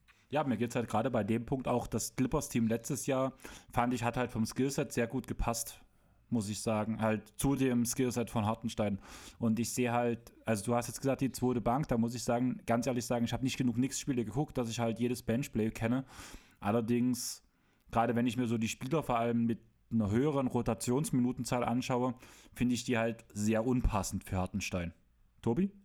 Ja, nee, also ähm, sehe ich auch, dass Hartenstein rein von seinem Skillset natürlich, gerade weil man es auch gesehen hat, ähm, für ihn persönlich, für die Entwicklung, äh, sicherlich woanders noch vielleicht mehr Fits gehabt hätte, ist die Frage, wie viel ihm die Knicks vielleicht auch mehr geboten haben, respektive was sie ihm versprochen haben, welche Rolle er erfüllen kann, ähm, wie viele Minuten er kriegt oder so. Aber ich sehe das relativ ähnlich, dass er vielleicht in, bei den Knicks nicht in der besten ähm, Location gelandet ist, aber ich sehe oder ich verstehe auch deine Argumentation, Sven. Ja, und ich glaube, hier sind wir wieder bei einem Ding, wo natürlich, wo, wo du, Andi, natürlich einen ganz äh, wichtigen Punkt hast kann Tipps diese Rotation, die passen, umsetzen? Und das ist natürlich ein Fragezeichen, dass ich, das habe ich am Anfang schon bei Brunson irgendwo gesagt, wenn es nicht von Anfang an funktioniert, ich schon habe. Ich glaube, es gibt in New York einige Spieler, die gutes Decision-Making haben. Ich nehme jetzt mal Obi Toppin, äh, der, der auch, finde ich, immens clevere Entscheidungen trifft, der, wenn, wenn der, wenn sowohl die Mannschaft viel Bewegung ist, im Ball viel Bewegung ist, äh, extrem gut ist und wo ich mir auch vorstellen, dass auch die zwei hervorragend harmonieren könnten. Weil der eine kann, kann das schnelle Passspiel machen, der andere ist immens explosiv zum Brett, sieht so jede Lücke da irgendwo, wenn ein Verteidiger sich ein bisschen zu sehr nach dem Ball guckt, der dann irgendwo so, so, äh, sofort cuttet. Ähm, aber natürlich, dass ob Thibodeau diese Line-Up so hinbekommt, das sind auf jeden Fall berechtigte Fragen und das ist immer wieder, wo wir am Anfang angefangen haben, eigentlich, die habe ich definitiv auch, diese Fragen. Ich würde sagen, wenn du gerade sagst, wir sind am Anfang angekommen, wir gehen langsam mal Richtung Ende bei den Knicks. Äh, bevor ich Chris seinen Abschlusstick bringe, wollt ihr noch irgendwas zu den Knicks sagen, was ihr auf der Seele brennt, über was ihr unbedingt reden müsst? Ist Quentin Grimes ein Superstar? nee, ich glaube, es ist, also ich kann jetzt nur sagen, als, als was mich wirklich gewundert hat jetzt über den Sommer, ist, ähm, so, so wichtig ich sein Skillset finde, aber in den ganzen Trade-Gesprächen hatte man so den Eindruck, äh, irgendjemand sieht in ihm den nächsten Jimmy Butler, was er in der letzten Saison zumindest definitiv nicht war, weil ich habe hier irgendwo schon Gefühl gehabt, äh, so oft hört man den Namen, der eine will ihn behalten, der andere will ihn unbedingt mit drin haben, ob das jetzt im Hintergrund ein Schachern einfach nur war. Und eigentlich jeder äh, wollte, dass der eine, er mal die Utah, die ihn gar nicht haben wollte, sondern eigentlich nur lieber hätte, dass New York nochmal einen Pick mehr drauflegt oder nicht. Oder ob wirklich beide Teams so viel in ihm sehen, wie das den Eindruck hatte in der Hinsicht. Also das ist für mich ein ganz spannender äh, Aspekt, den ich jetzt noch mal irgendwo mit habe, weil in der ersten Saison, ich glaube 80 Prozent seiner Würfe hat er von draußen genommen, fast alle assisted. Also er ist ein ganz klassischer 3D-Spieler gewesen, vielleicht wie, wie Torben äh, immer noch mal sagt, mit, mit Plus, ja, also zumindest in der Summer League hat man das immer mal wieder äh, so gesehen, auch wenn ich es nicht gesehen habe, zumindest habe ich es gehört. Äh, aber äh, da bin ich jetzt zum Beispiel extrem gespannt, ob das alles so ein bisschen äh, äh, Trade-Geplänkel war oder ob er wirklich so gut sein kann, wie es den Eindruck hatte im Sommer. Also bei dem Punkt, wo ich es halt mit Quentin Grimes so ein bisschen sehe, ist ja, also zumindest in dem, was ich gehört habe, war ja Quentin Grimes der Grund, warum der Deal nicht funktioniert hat. Also sprich, warum man Donovan Mitchell nicht bekommen hat. Dann ist halt die Sache bei mir, ich muss total an Toscano Anderson denken, wo man damals Kyle Lowry nicht bekommen hat und jetzt mit Patrick Beverly dafür dasteht. Irgendwie habe ich das so im Gefühl gehabt bei dem Punkt. Ja, also eh, da bin ich mir aber nicht sicher, ob diese Berichterstattung so stimmt, weil teilweise hat man gehört, wenn halt Crimes nicht drin ist und dafür jemand anders, dann will Utah lieber einen Pick mehr. Also da ging es, glaube ich, ein bisschen, äh, da gab es, wie gesagt, verschiedene Meldungen. Ich glaube, bei einem hieß, da hätten sie auf zwei, hätten sie zwei Picks und ein Geschützter gereicht. Wenn sie Quickley statt Crimes drin gehabt hätten, dann hätten sie drei äh, äh Ungeschützte haben wollen. Ähm, also er war, wie gesagt, nur ein Teil von der Geschichte. Und da ist halt immer die Frage, welcher Quelle glaubt man dann irgendwo. Tobi, du nix. Ich würde sagen, ich bringe einfach mal Chris sein Endtake, deswegen der ist ein bisschen länger, also hört gut zu. Dieses Team hat Talent und Zukunft, auch ohne Mitchell. Die Barrett Extension gefällt mir gut. Brunson gehört offensiv durchaus, äh, könnte offensiv durchaus für Ordnung sorgen, ist aber hinten eine Bürde. Dazu die vielleicht beste Two-Man-Center-Rotation mit Mitch und Hartenstein und einiges Talent im Team. Grimes, Quickly, Toppin, Reddish, Barrett, Hartenstein. Alle Spieler mit mindestens Starterpotenzial. Barrett, Grimes, Reddish, wenn Tipps denn will, in Klammern. Und Toppin haben sogar noch etwas höheres Ceiling. Dazu ein paar gute Veterans, Rose, Fournier, Randall, in Klammern, was wird aus ihm. In ein oder zwei Jahren kann dieser Kern um die Playoffs mitspielen. Ob ohne einen Superstar-Trade jemals mehr drin sein wird, daran habe ich Zweifel. Aber aktuell scheint es aber, als ob Randall der Entwicklung mit seinem Stil im Weg steht. Dieses Jahr wird es knapp mit dem Play-In am Ende zwischen Platz 9 und 12 im Osten. Also meine erste Frage ist, weil das war so die größte Frage, was ich aus dem Text hatte, ähm, dieser Satz dazu, die vielleicht beste Two-Man-Center-Rotation mit Mitch und Hartenstein. Von was ist das die beste Two-Man-Rotation? Weil blöd gesagt, ohne dass ich der deutschen Nationalmannschaft das abstecken würde, wenn ich jetzt zum Beispiel einen Beat neben den Wobo setzen würde, dann würde ich immer noch sagen, dass die Center-Rotation der Sixers besser wäre. Ja. Sehe ich ähnlich wie du. Hot Take, sagen wir es mal so. Vorsichtig. also Chris, wenn du das jetzt hörst, bei dem Punkt habe ich echt geschluckt, wo ich das reinkopiert habe in meine Aufnahmen. Äh, ich weiß gar nicht, wie ich das kommentieren soll, um ehrlich zu sein.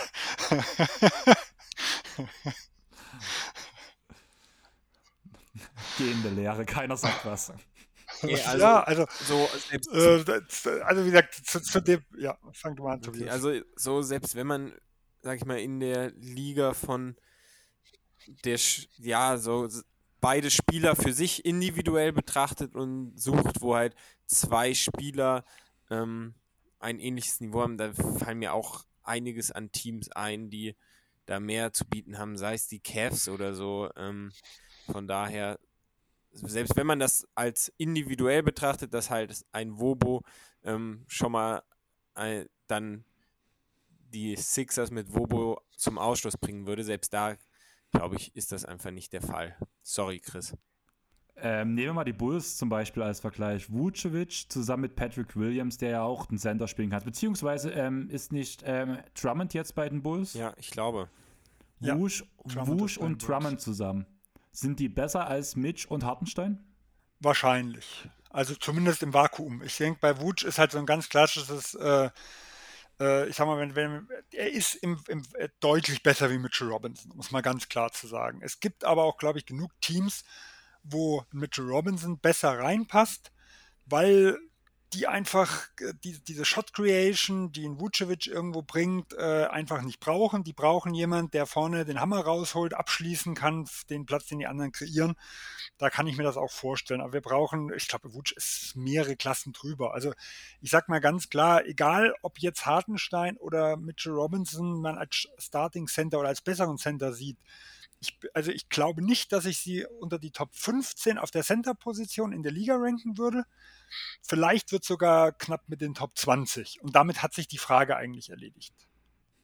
Dann würde ich es einfach mal sagen, Chris, du kannst dich ja nächste Woche dazu äußern, wenn wir zum Beispiel auch über die Memphis Grizzlies reden, wo ja immerhin, wenn er gefit ist, ein Jaron Jackson Jr. und ein, wer ist der zweite Sender? Ich komme gerade nicht drauf. Der nominelle Center. Adams. Steven Adams zusammenstehen. Steven Adams, Tillman. Also wir können da drei nehmen, die da in der Kandidaten ja. Und selbst bei denen würde ich immer noch sagen, wir können uns darüber Gedanken machen, ob die zwei beziehungsweise drei besser sind als Mitch und Hartenstein. Deswegen würde ich einfach sagen, Chris, du tust dich einfach nächste Woche zu dem Punkt äußern.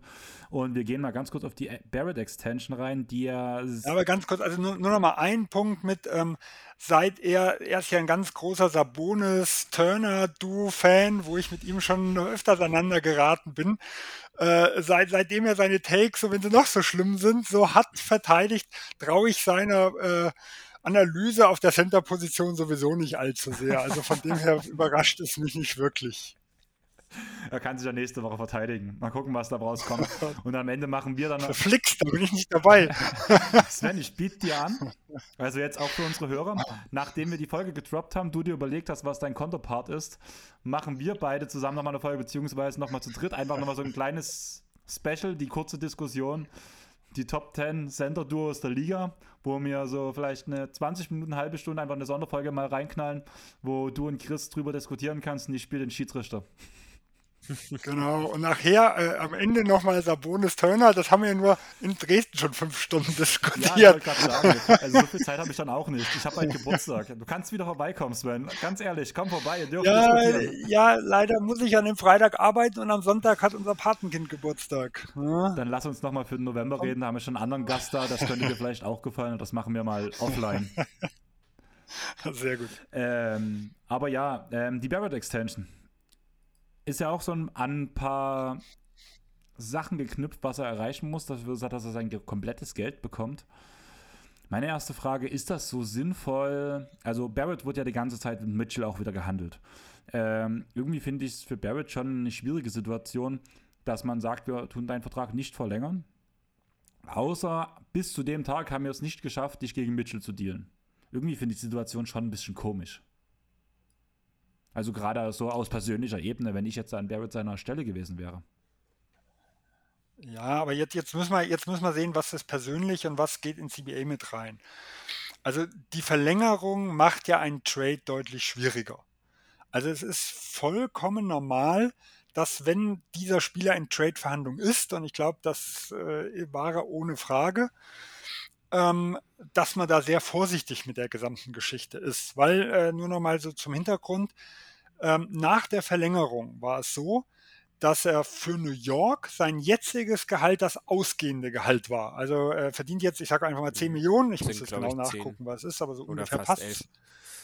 Ja, ja, genau. Also sagen wir 10 Millionen. Das heißt, für New York hat er als rausgehendes Gehalt 10 Millionen gewertet. Für das aufnehmende Team es ist aber eine vollkommen andere Situation, weil hier wird geguckt, sein jetziges Gehalt plus seine Extension geteilt durch die Jahre. Also die 10 Millionen plus die 120, äh, die er mit Incentives quasi mit hatte. Das heißt, wir sind bei 130 Millionen rund geteilt durch 5. Ähm, also 26 Millionen, wenn ich mich jetzt nicht äh, ganz verrechnet habe äh, ist das ausgehende Gehalt. Das heißt, wir reden von 16 Millionen, 15, 16 Millionen Unterschied. Ähm, das ist ohne ein drittes Team nicht zu stemmen. Jetzt war, wäre das auch nach der Extension nicht, wahrscheinlich nicht so schwierig gewesen, weil wir haben mit San Antonio und mit Indiana noch zwei Teams, die knapp 30 Millionen Capspace haben, nicht wissen, wohin damit. Und deswegen gab es ja auch die Gerüchte, dass es für Fournier noch einen Draft-Pick obendrauf gegeben hätte für ein drittes Team. Also Fournier quasi zu diesem dritten Team und alles wäre geritzt gewesen. Äh, aber es machte die Sache natürlich schwieriger. Und dann ist das vollkommen logisch, äh, und macht einfach anders keinen Sinn, dass man irgendwo wartet. Und man muss ja auch sagen, viele Extensions werden noch Ende Oktober, also ganz wenige Tage vor dem 1. November, wo die Deadline ist, nochmal irgendwo unterschrieben. Also in den letzten fünf Tagen werden wir wahrscheinlich noch fünf, sechs, sieben Extensions irgendwo sehen. Äh, letztes Jahr Bridges zum Beispiel, wenn der hinkommt. Da werden äh, die, die nicht ganz früh gemacht werden, werden, werden der Großteil wird sehr, sehr spät irgendwo kommen. Also von dem her äh, wird hier, glaube ich, Fass aufgemacht, was eigentlich unnötig ist. Man kann nur überlegen, ob es jetzt clever war oder nicht, dass sie mitten in den Verhandlungen sich die Deadline auf den Tag gesetzt haben. Da weiß ich halt nicht, was da im Hintergrund irgendwo war. Aber äh, dass sie gewartet haben eine gewisse Zeit, pff, war, war, die, war vollkommen logisch, wenn man, äh, wenn man ihn in Trade-Verhandlungen mit drin Ja, nee, würde ich zustimmen, dass man halt, solange man die Hoffnung hatte und es hieß ja immer, dass die Knicks sich schon sehr weit vorne sehen. Ich meine, Mitchell hat ja auch so ein bisschen durchblicken lassen, dass er schon gedacht hätte, auch nach New York zu kommen. Ähm, dass man da halt noch gezögert hat, kann ich sehr gut nachvollziehen, wie du gut erklärt hast, Sven. Dann wäre jetzt meine Frage, er hat ja auch den Punkt gebracht, ähm, die Knicks haben sehr viel junges Talent, halt Grimes, Quickly, Tobin, Reddish, Hartenstein. Ähm, welche Spieler seht ihr davon wirklich mit Starterpotenzial, beziehungsweise die das Knicks-Team vielleicht auch mal sicher in die Playoffs führen können irgendwann? Also in den nächsten, wie er ja schreibt, ähm, zwei bis drei Jahren, ein bis zwei Jahren. Mit diesem Kern. Weil das Problem, was wir halt wirklich haben, ist, dass bis 25, 26 stehen noch sieben Spieler unter Vertrag. Und drei davon haben eine Team-Option, muss man dazu sagen, aber trotzdem alleine die drei Top-Verdiener im Team mit Julius Randle, der steht da noch unter Vertrag mit 27 Millionen, RJ Barrett mit 25 Millionen, Brunson mit 24 Millionen, Mitchell Robinson mit 14 Millionen. Dazu hat Evan Fournier eine Team-Option mit 19 Millionen. Ähm, Crimes und Sims sind auch noch unter Vertrag, einfach bloß um es vollständig zu machen. Also jeweils mit Team Option für 4 Millionen und 2 Millionen.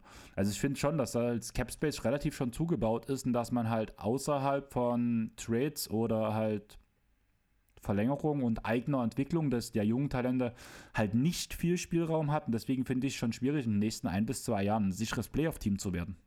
Ja, also generell haben die Knicks ja, ich meine, jetzt haben die 15 Millionen, glaube ich, Cap Space.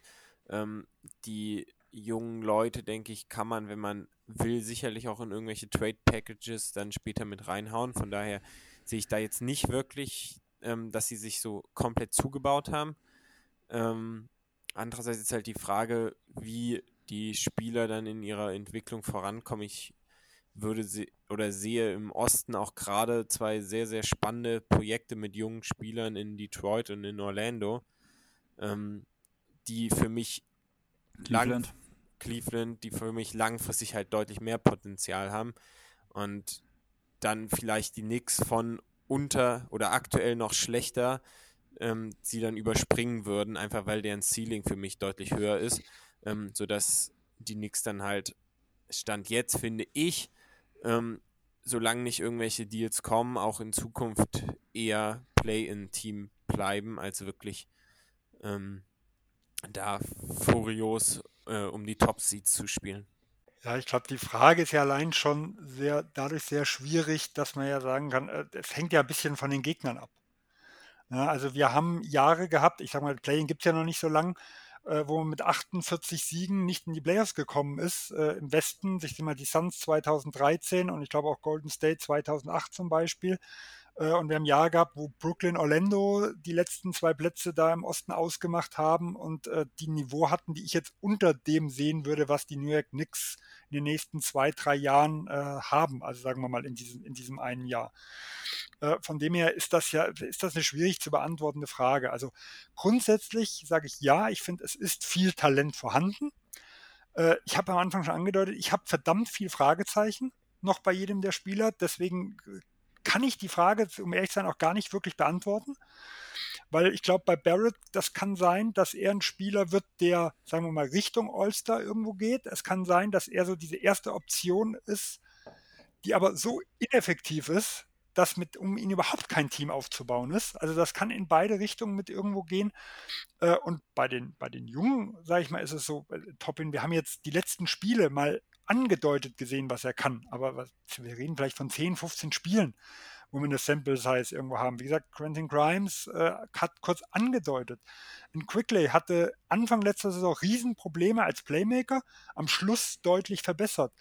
Also, äh, und auch, auch hier, also wir reden hier von Dingen, wo ich jetzt einfach sage, das ist das ist viel zu spekulativ. Die Frage ist aber eigentlich ja auch gar nicht jetzt, also aus meiner Sicht gesehen, äh, ob dieser Kern in die, äh, in die Playoffs kommen kann, weil dann ist das gesamte Ziel irgendwo äh, verfehlt, sondern die Frage ist, wie schaffe ich das darüber hinaus zu kommen?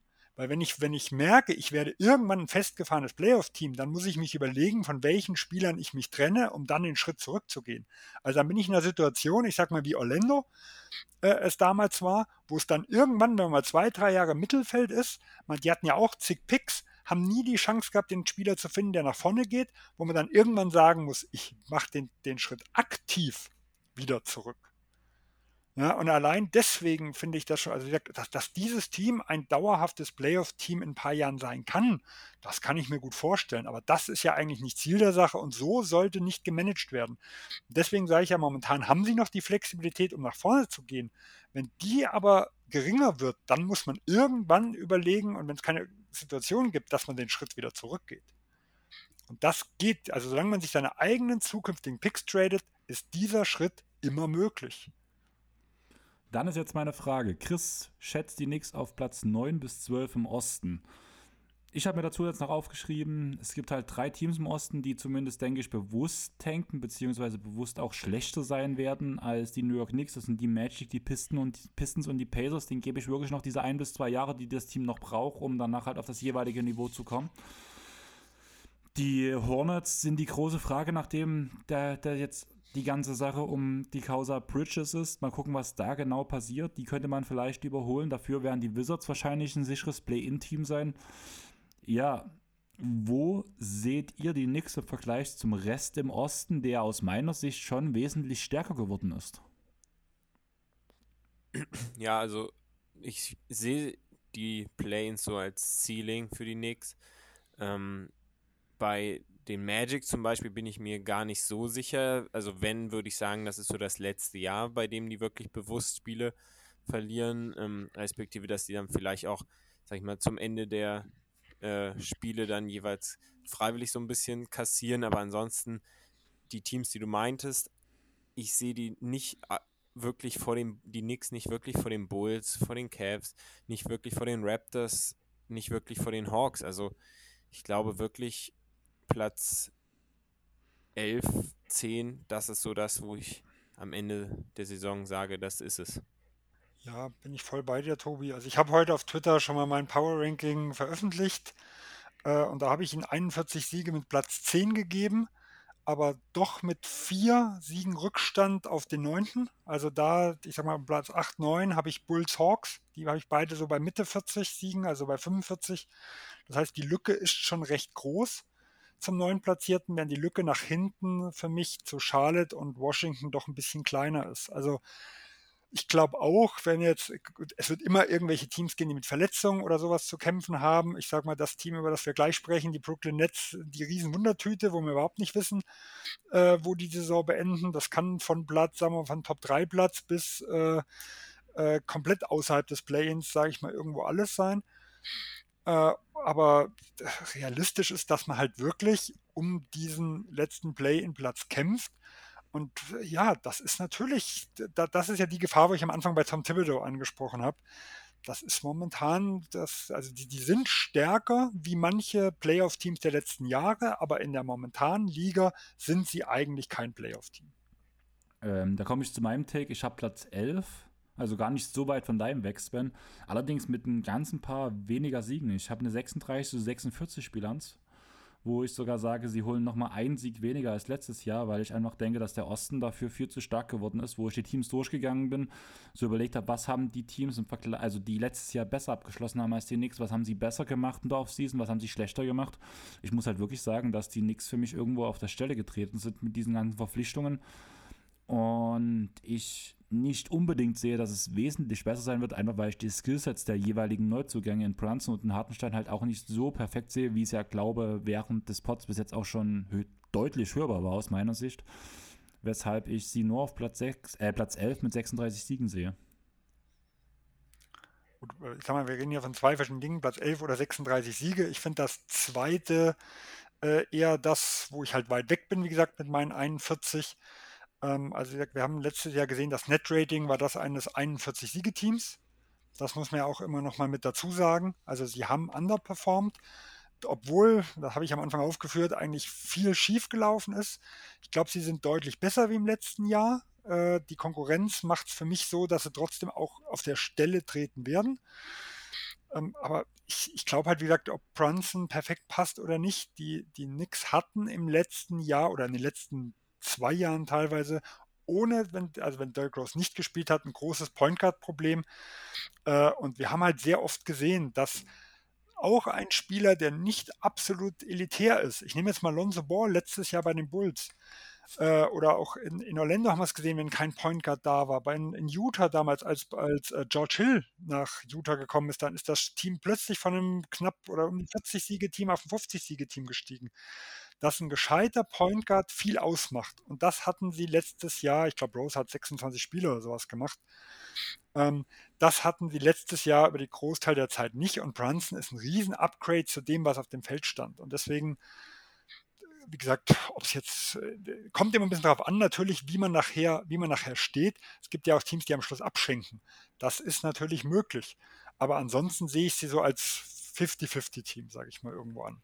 Ja, Platz 11, ich sage, für mich sind die Hornets auch ein bisschen die Wundertüte. Deswegen äh, ist, ist das durchaus möglich, aber dann schätzt du vielleicht die Hornets einen Tick besser ein. Also aus meiner Sicht würden dann die Hornets eher besser werden, als dass die Knicks deutlich schlechter werden. Das Problem bei mir ist, glaube dass ich dieses Jahr halt relativ viele Teams, also Sven, du hörst ja auch ab und zu unsere Pots, negativer sehe irgendwie oder negativer als der Konsens sehe. Also ich bin auch über, äh, bin drauf überrascht, wenn ich meine, mein komplettes Power Ranking erstelle am Ende, wie ich wirklich mit den Siegen hantieren werde, halt auch auf die Gesamtsiegzahl, die es halt am Ende der Saison geben wird.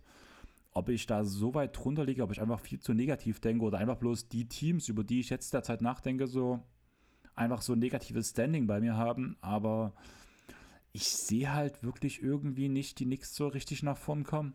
Einfach ich finde halt das Konzept, also das, das Zusammenspiel in Kombination zum Gameplan, finde ich halt alles irgendwie nicht passend und es ist halt irgendwie, keine Ahnung, also du hast mir damals auch den typischen Nix-Slender halt vorgehalten, wo es um das CBA-Thema ging. Ähm, ich finde halt, diese Franchise hat auch in dieser Offseason relativ viel Chaos verursacht, auch was halt so Thema Mentalität und ähm, Kaderzusammenhalt ähm, zusammenbildet. Das kann man halt auch über die Produkte im Netz im Endeffekt sehen. Aber ich vertraue dir, ich vertraue einfach dem Konzept, dem Kader zum Gameplan, den wir bis jetzt unter Thibodeau gesehen haben, nicht. Und wenn danach auch Thibodeau gefeuert wird und ein neuer Trainer kommt, ist das wieder ein, ein Trainerwechsel innerhalb der Saison. Das hat mal bei den Atlanta Hawks ganz gut geklappt mit Nate McMillan. Aber im Großen und Ganzen ist das halt schon eher danach immer noch ein Projekt dann fürs nächste Jahr, wenn ein Trainerwechsel nochmal passiert. Weshalb ich die Knicks eher am unteren Ende einordne, weil ich halt finde, dass Gameplan nicht zum Personal passt oder auch die jeweiligen Spieler-Eigenschaften und Skillsets nicht aufeinander passen, sodass ein gutes Teamkonstrukt dabei entsteht. also du hast ja in vielen Punkten recht. Äh, ich, ich glaube, wir müssen halt immer verschiedene Dinge sagen. Wir haben ja einen Realistic Case und wir haben einen Worst Case.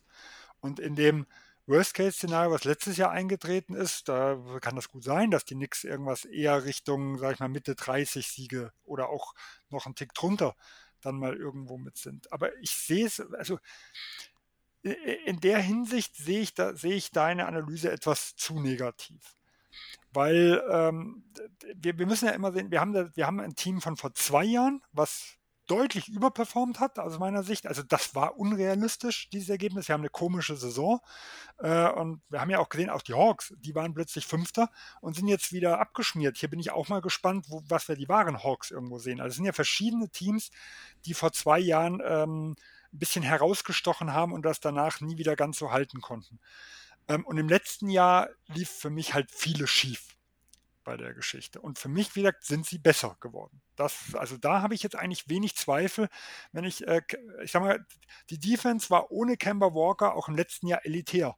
Was schief gelaufen ist, war Kemba Walker.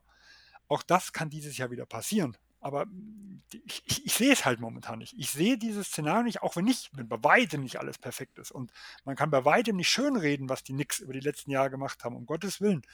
Aber äh, ich weiß auch nicht, ob 41 Siege schön geredet ist. Das ist, das ist, glaube ich, der andere Punkt. Aber ich sehe dieses, ich sehe da schon kein unkompetentes Basketballteam was, was dort draufsteht. Ja, ja diese 50-50-Sache ist für mich so ungefähr das Best Case, was eintreten kann, muss ich ganz ehrlich sagen. Einfach weil ich auch denke, dass der Rest vom Osten halt wesentlich stärker geworden ist und ich halt ähm, Teams halt einfach im Endeffekt wesentlich besser als sie sehe. Im Ranking sind wir ja ähnlich, 9 und, äh, 10 und 11. Ja, also da, da haben wir ja, glaube ich, gar nicht einen großen Unterschied. Es ist rein in Siegen. Die Frage ist, wie vergibst du jetzt deine Siege? Gibst du die 1230 Siege und teilst die durch die Teams oder nicht? Ähm, ich werde es am Ende versuchen. Wie gesagt, ich habe noch kein komplettes Power Ranking, deswegen habe ich gesagt, es kann sich alles noch mal ein bisschen anpassen. Allerdings sehe ich halt auch gerade ein Team wie die Boston Celtics, die Milwaukee Bucks, die zwei besten Teams der gesamten Liga sein, weshalb halt viele, Team, äh, viele Siege ja schon im Osten landen, wo halt die Siege halt auch anderen Ostteams halt fehlen. Weil man ja mehr im Osten mit gegeneinander spielt als gegen die Westteams. Darum geht es mir halt gerade. Ja, also wie gesagt, die, die, Punkte bin ich alle bei dir. Ja. Ich glaube trotzdem, dass, dass, dass er mir, also mir fällt es zu tief. Wie gesagt, ja, ich habe noch kein komplettes Power Ranking halt erstellt, wo ich halt alle Siege, wo ich halt ungefähr, also ich werde dann plus minus fünf Siege wahrscheinlich haben, die halt einfach aufgrund von Verletzungen entstehen könnten durch mein Power Ranking. Da haben wir jetzt auch einen Termin schon gemacht, weil wir es aufnehmen, wird halt wieder mit Jonathan die nächste Attack on Title Folge sein. Und da werde ich mich auch an den Siegen wieder orientieren, aber momentan habe ich halt noch kein komplettes Power Ranking erstellt, weshalb diese ähm, Bilanz halt anhand, ich gucke auf eine Tabelle, gucke mir die Teams an, das Team hat sich für mich so entwickelt, das geht ein Stück rüber, das geht, ein Stück drunter und ich finde halt, dass aufgrund, dass alle anderen Teams halt für mich eine deutliche Verbesserung gemacht haben im Vergleich zum Beispiel zu den New York Knicks, dass die Knicks irgendwo auf der Stelle stehen. Und mal ganz blöd gesagt, ich hätte auch wieder die 37 Siege hintippen können, habe aber gedacht, ich will irgendwas anderes haben. Also ich habe überlegt, ob ich 38 oder ähm, die 36 jetzt gebe, aber im Endeffekt war es halt so ungefähr diese Drehe. Da bewegen sie sich. Dann können wir ja sagen, du tippst nach Bilanz, ich nach Netrating. Und dann stehen sie beiden auf die Stelle. das, das, ist ja immer das, ich glaube, nach welchem äh, Kriterium man da ja irgendwo geht. Ich glaube, im Großen und Ganzen sind wir uns ja, was Platzierung mit angeht, in, in welchem Ding sie ist, einig. Ja, und äh, dass da deutlich bessere Teams sind, ich brauche da braucht man gar nicht drüber diskutieren. Und das ist ja auch eine ganz große Gefahr, dass für mich dieser, dieser Schritt nach vorne, den sie versuchen, so ein bisschen zum Rohrkrepierer wird, weil so viel bessere Teams momentan da sind. Dass selbst wenn man besser wird, man eigentlich optisch gar nicht so viel besser wird und trotzdem die, die Meinung nach außen hin äh, ja, oder der Druck, der dann entsteht durch eigentlich eine schlechte reguläre Saison, weil wenn man viel investiert hat, ist Platz 10 eigentlich schlecht, äh, immens hoch wird. Also das Risiko sehe ich definitiv. Dann würde ich jetzt sagen, Tobi, hast du noch was zum Thema, nachdem Sven und ich jetzt gerade uns um den Hals geredet haben? Weil sonst würde ich sagen, gehen wir einfach ins 9 Kilometer entfernte Barclays-Sand rüber. Sehr gerne. Ja, also erstmal zum Punkt, was ich ja nicht jetzt auf die Zeit gucke. Wir sind jetzt schon bei knapp anderthalb Stunden. Wir haben es mal wieder geschafft, einfach völlig zu überziehen auf das, was ich gedacht habe. Ich schätze mal, wenn wir die drei Stunden knacken, werde ich irgendwo danach ein Outro einbauen, werde kurz was dazu sagen und würde dann sagen, jo, hier am Mittwoch kommt die zweite Folge. Wenn wir die drei Stunden nicht knacken, werden wir es einfach durchziehen. Deswegen würde ich sagen, wir versuchen es jetzt einfach mal schnell durchzuziehen. Tobi, bloß ganz kurz, halt, oder darfst dich gern kurz halten, darfst dich auch, es darf auch gern ausführlich sein, aber du warst jetzt erst in New York, du warst in Brooklyn. Wie war's? Was hast du dir angeguckt außerhalb vom Sport? Und hast du rausgefunden, wie die Ticketpreise derzeit bei den Nets sind? Ähm, genau, also erstmal wunderschön. New York ist immer eine Reise wert. Ähm, der Stadtteil Brooklyn ist, also ich war vor acht Jahren mal da. Ähm, man sieht eine Entwicklung gerade in dem Manhattan-nahen Bereich eine starke Gentrifizierung. Ähm, also es ist ganz witzig, da gibt es wunderschöne Häuser, ähm, wo dann ein eher älteres Auto steht und dann direkt daneben steht ein 120.000 ähm, Auto. Man sieht einfach, dass Geld in diesen Stadtteil kommt. Es gibt immer mehr Hochhäuser und so. Ähm, so ein bisschen geht es weg von diesem Original Brooklyn ähm, mehr Richtung so Highlife und das probieren die Nets auch so ein bisschen abzugreifen, habe ich das Gefühl, ähm, dass halt die Nets-Fans so ein bisschen immer elitärer werden. Ähm, aber Ticketpreise habe ich nicht gecheckt, weil leider eh keine Chance, die Nets zu sehen. Ähm, genau, aber ich war am Barclays ähm, und schöne Gegend weiterhin. Okay, dann würde ich sagen, gehen wir zurück zum Sport und zur letzten Saison. So viel besser, wenn man zumindest an ähm, die Sache Erwartung zu dem, was passiert ist, nimmt, waren die Nets nicht viel besser als die Knicks, muss man ja ganz ehrlich sagen. Irving hat sich den Querdeckern angeschlossen, konnte bei Heimspielen nicht teilnehmen, Toronto ging auch nicht. Harden wirkte lustlos, forciert am Ende einen Trade, für den man Simmons bekam, der, wie wir alle nicht wissen, nicht spielte. KD war verletzt öfters mal. Am Ende kam er mit einer auf Platz 7 raus mit der Bilanz von 44, 38, gewann im Play-In gegen die Cavs, um in der ersten Runde gegen die Celtics 4-0 auszuscheiden. Aber das 4-0 war wesentlich knapper, als man denken mag, wenn man halt von einem Sweep redet. Immerhin war der höchste Sieg, gerade mal mit sieben Punkten Unterschied. Und die gesamte Punktedifferenz der Serie betrag gerade mal 18 Punkte. Tobi, wie kam es dazu? Was waren die Schwächen? Wie bewertest du diese komische Offseason, die sich jetzt gerade zur Schau gestellt habe. Also das war, seitdem ich die NBA beobachte, schon mit das Obskurste, was ich je erlebt habe. Ja, also erstmal zur letzten Saison gesehen, ähm, da gab es ja schon sehr viele Probleme. Ich fand die Entscheidung von Joe Tsai, dem Owner, ähm, Kyrie gar nicht spielen zu lassen, rein von der Gedanken her erstmal gut. Es hat, ist dann ordentlich nach hinten gebackfired. Ich glaube, wir hätten Irving von Anfang an die Auswärtsspiele gespielt, hätte wäre Harden nicht so traurig gewesen, man hätte ihn nicht getradet. Ähm, aber letztendlich sind das alte Kamellen. Die Serie, da war mein Gefühl, dass Irving und Durant irgendwie relativ auf sich alleine gestellt waren. Durant hatte starke Probleme mit der ähm, Physis der Celtics klarzukommen. Ich weiß nicht, was bei ihm genau los war, weil in diesem Maße kannte ich das bei ihm nicht. Ich denke auch in der Serie, Serie jetzt besteht das Potenzial, dass er da weniger Probleme bekommt. Ähm, genau in die Offseason konnte einen schon zum Verzweifeln bringen ähm, und ist alles irgendwie sehr skurril gelaufen. So dass erst dann der Trade für Royce O'Neill an dem Tag kam dann im Nachhinein raus, dass Kevin Durant nicht mehr bleiben möchte. Dann hat man angeblich nach ähm, einem passenden Trade-Partner gefunden. Sicherlich hat dann auch der kaputte Markt nach dem Gobert-Deal da eine Rolle gespielt. Ähm, dann haben die Nets gesucht, haben keinen passenden Partner gefunden. Ähm, und letztendlich gibt es aber auch jetzt heutzutage Stimmen, die behaupten, die Nets hätten nur showmäßig gesucht und hätten halt das Ziel schon die ganze Zeit verfolgt, sich mit Durant wieder zusammenzusetzen und dann zu sagen, okay, man führt die gemeinsame Ehe fort. Ähm, ganz interessant, da habe ich ein paar Takes gehört. Ähm, das Interessante ist, dass bei diesem doch zukunftsträchtigen Meeting zwar Durant und sein Agent ähm, einbezogen worden, aber dass zu Irving da wohl kein Kontakt aufgenommen wurde, aber das ist auch dieses Gefühl, was man hat, dass die Nets eigentlich mit Irving sehr unzufrieden sind. Jetzt vorgestern oder so hat Irving dann so Takes von Alex Jones aus Anfang der 2000er Jahre rausgehauen, wo der von einer äh, New World Order faselt und so. Also ich glaube, Irving hat mal an die schlechten Geister verloren. Ist die Frage, wie er jetzt aber Basketball spielen wird, wenn er Fulltime da ist. Am, am Ende glaubt ihr auch an die Känguru-Verschwörung. Keine Ahnung, ob ihr den Film schon gesehen habt, aber ich bin ein riesen Marco Kling-Fan. Aber meine Sache war, gerade man halt so die letzten Filme geguckt hat, von ihm halt hat, ähm, was ist, wenn Irving und KD diese ganze Farce geplant haben, um die ganze Liga durcheinander zu bringen, damit danach Sachen oder Leute wie zum Beispiel Jalen Brown, wo der, der ja gar nicht verstanden hat, dass er in Trade-Gesprächen für KD war und einfach um die Liga zu verunsichern, um alle Spieler, die natürlich betroffen sind, dass, wenn es um Kevin Durant-Deal geht, sich denken so, oh nein, ich stand auf dem Trade-Block, oh nein, was ist hier los? Ähm, ich fühle mich jetzt total unzufrieden. Vielleicht war das ja der Masterplan der Brooklyn Nets, einfach mal komplette Unruhe in der gesamten Liga zu stützen. Und alle Spieler im Kader dachten so, mal gucken, was jetzt Facebook macht oder Twitter.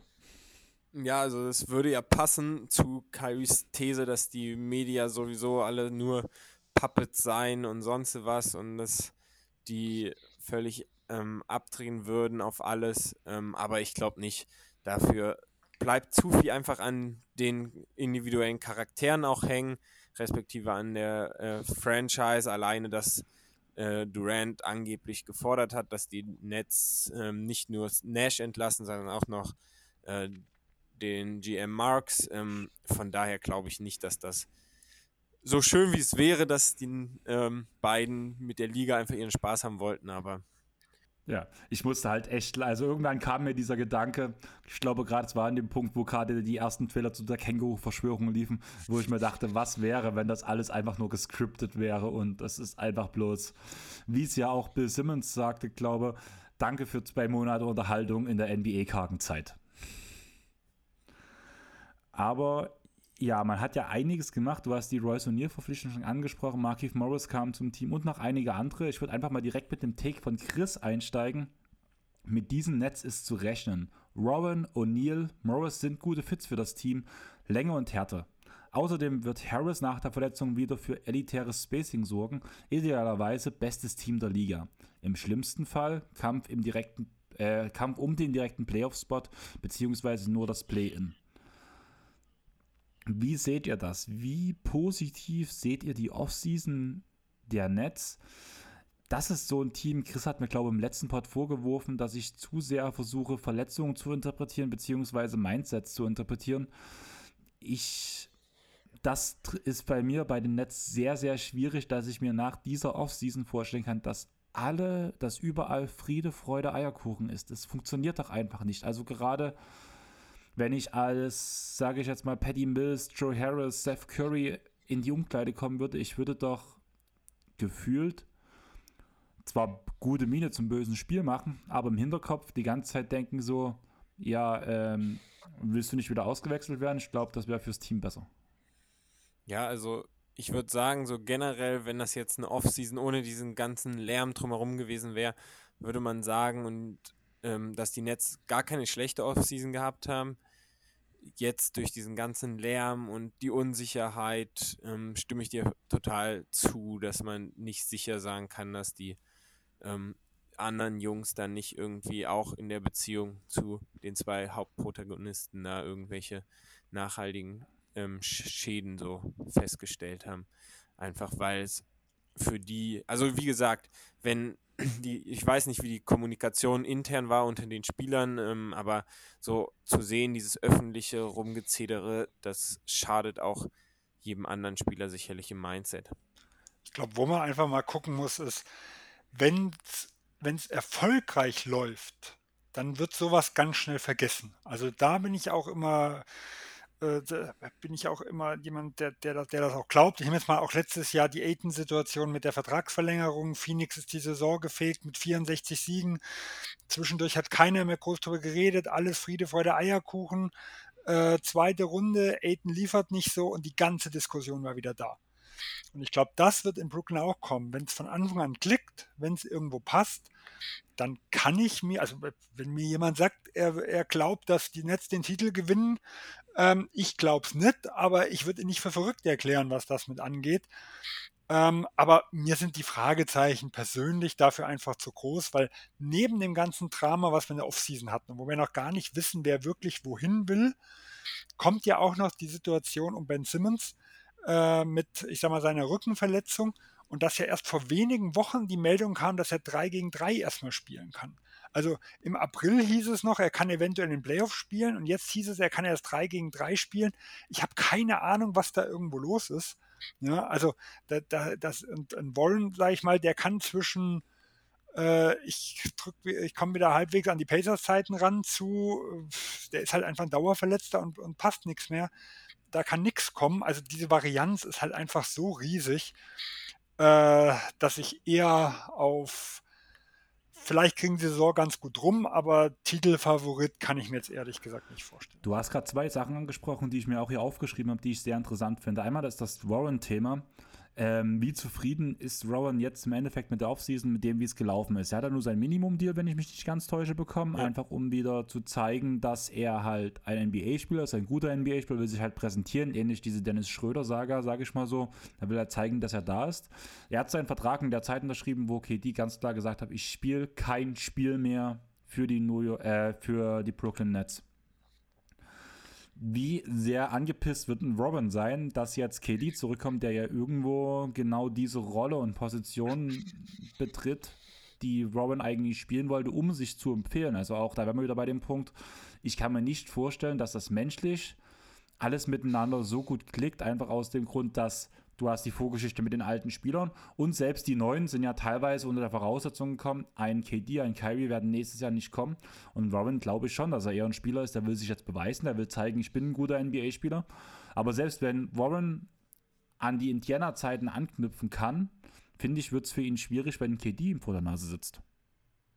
Ja, andererseits, wenn das als Team dann läuft, ähm, wie du schon meintest, Sven, dann gibt es auch da, glaube ich, viel, was vergessen wird an individuellen ähm, ja, Leistungen, die man liefert, weil wenn die Mannschaft Richtung einer der Top 3, Top 4 Seeds im Osten unterwegs ist und man lange weiterhin das Potenzial sieht, dass es eine lange äh, Postseason auch für die Nets geben kann, dann glaube ich kaum, dass da ein Spieler, der frisch von einer Injury zurückkommt, sich selbst über die Mannschaft stellt. Ähm, andererseits ist natürlich da auch die Frage, was ist, wenn Warren jetzt ähm, wieder Probleme hat mit seinem Fuß und dann nach zehn Spielen out ist. So. Also ich glaube, was wir dabei jetzt nicht vergessen dürfen, ist, selbst wenn Kevin Durant äh, äh, jetzt gegangen wäre, wir wissen, äh, also selbst er wusste ja nicht, wer zurückkommt. Das heißt ja nicht, dass nicht ein Spieler zurückkommt, der ihm genauso vor die Nase gesetzt wird, äh, gerade nach so einer langen Verletzung. Das Brooklyn hat ja zumindest öffentlich immer angekündigt, wir wollen weiter im Win-Now sein. Auch ein Kyrie Irving-Deal war ja im Gespräch. Also ähm, Kevin Durant ist zumindest ein Star, ich glaube, neben dem jeder gut aussehen kann. Also da gibt es andere, die viel balldominanter sind, wo ich mir einen Warren viel schlechter irgendwo vorstellen könnte. Also da bin ich mir jetzt nicht sicher, ob unter welchen Voraussetzungen äh, und mit welchem, mit welcher Hoffnung oder mit welchem äh, Gedankengang er bei Brooklyn unterschrieben hat. Also ich, weil da war ja alles offen, wie der Kader aussehen wird. Deswegen hätte, hätte er diese Angst, hätte er auch warten Oder können. bei einem anderen Team äh, ohne jegliche Ambition. Also wenn es ihm wirklich um den individuellen Stats ähm, und Beweisen für einen höher dotierten Vertrag oder so, dann hätte er zum Beispiel auch bei den Knicks unterschreiben können. Dann würde ich sagen, wir gehen mal direkt auf das zweite Thema ein, was ich meinte. Du hast es auch gerade bei dem Robin-Thema schon angesprochen. Es kommt alles sehr auf den Saisonstart drauf an, ob dann schon die Fetzen fliegen oder ob einfach man sich in einen gewissen Flow arbeitet. Ich habe jetzt einfach mal die zehn ersten Spiele von mir äh, oder von den Brooklyn Nets notiert. Und ihr könnt ja mal sagen, welche Spiele oder wie viele Siege ihr dabei den äh, Nets zusprechen würdet. Ich finde nämlich den Spielplan für den Saisonstart eigentlich ganz okay, dass man sich eigentlich direkt ein gutes Spielgefühl einordnen kann weil man spielt als erstes gegen die Pelicans, dann gegen die Raptors, dann in Memphis, dann in Milwaukee, dann gegen Dallas, dann zweimal gegen Indiana, einmal gegen Chicago und danach nochmal in Washington und danach nochmal in Charlotte. Ich kann euch auch gerne die Teams noch wiederholen, aber was denkt ihr von den ersten zehn Spielen, wie steht's danach? Ja, also durch. könnte es danach schon, könnten die, könnten die Fetzen schon fliegen. Also ich finde, das ein dankbarer Start in die Season. Ähm, bis auf das eine Spiel gegen Milwaukee geht man eigentlich gut die Mavs noch, da, wobei da gibt es ja auch Fragezeichen, wie es jetzt nach dieser Cinderella-Story im letzten Jahr weitergeht. Ähm, ansonsten können die Nets, wenn es gut läuft, mit einer 8 und 2 Bilanz aus diesen zehn Spielen rausgehen und ähm, also wie gesagt, es ist ein sehr dankbarer Start in die Season. Ähm, deswegen sehe ich jetzt nicht mit einer Sub 500 oder so da die Nets rauskommen.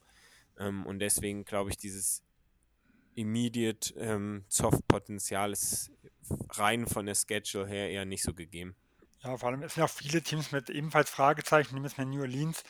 Zion hat über ein Jahr nicht mehr gespielt. Äh, da sind, weiß ja auch nicht, wie kommt er jetzt, wie passt er in das Konstrukt dann irgendwo mit rein. Die müssen sich vielleicht auch finden.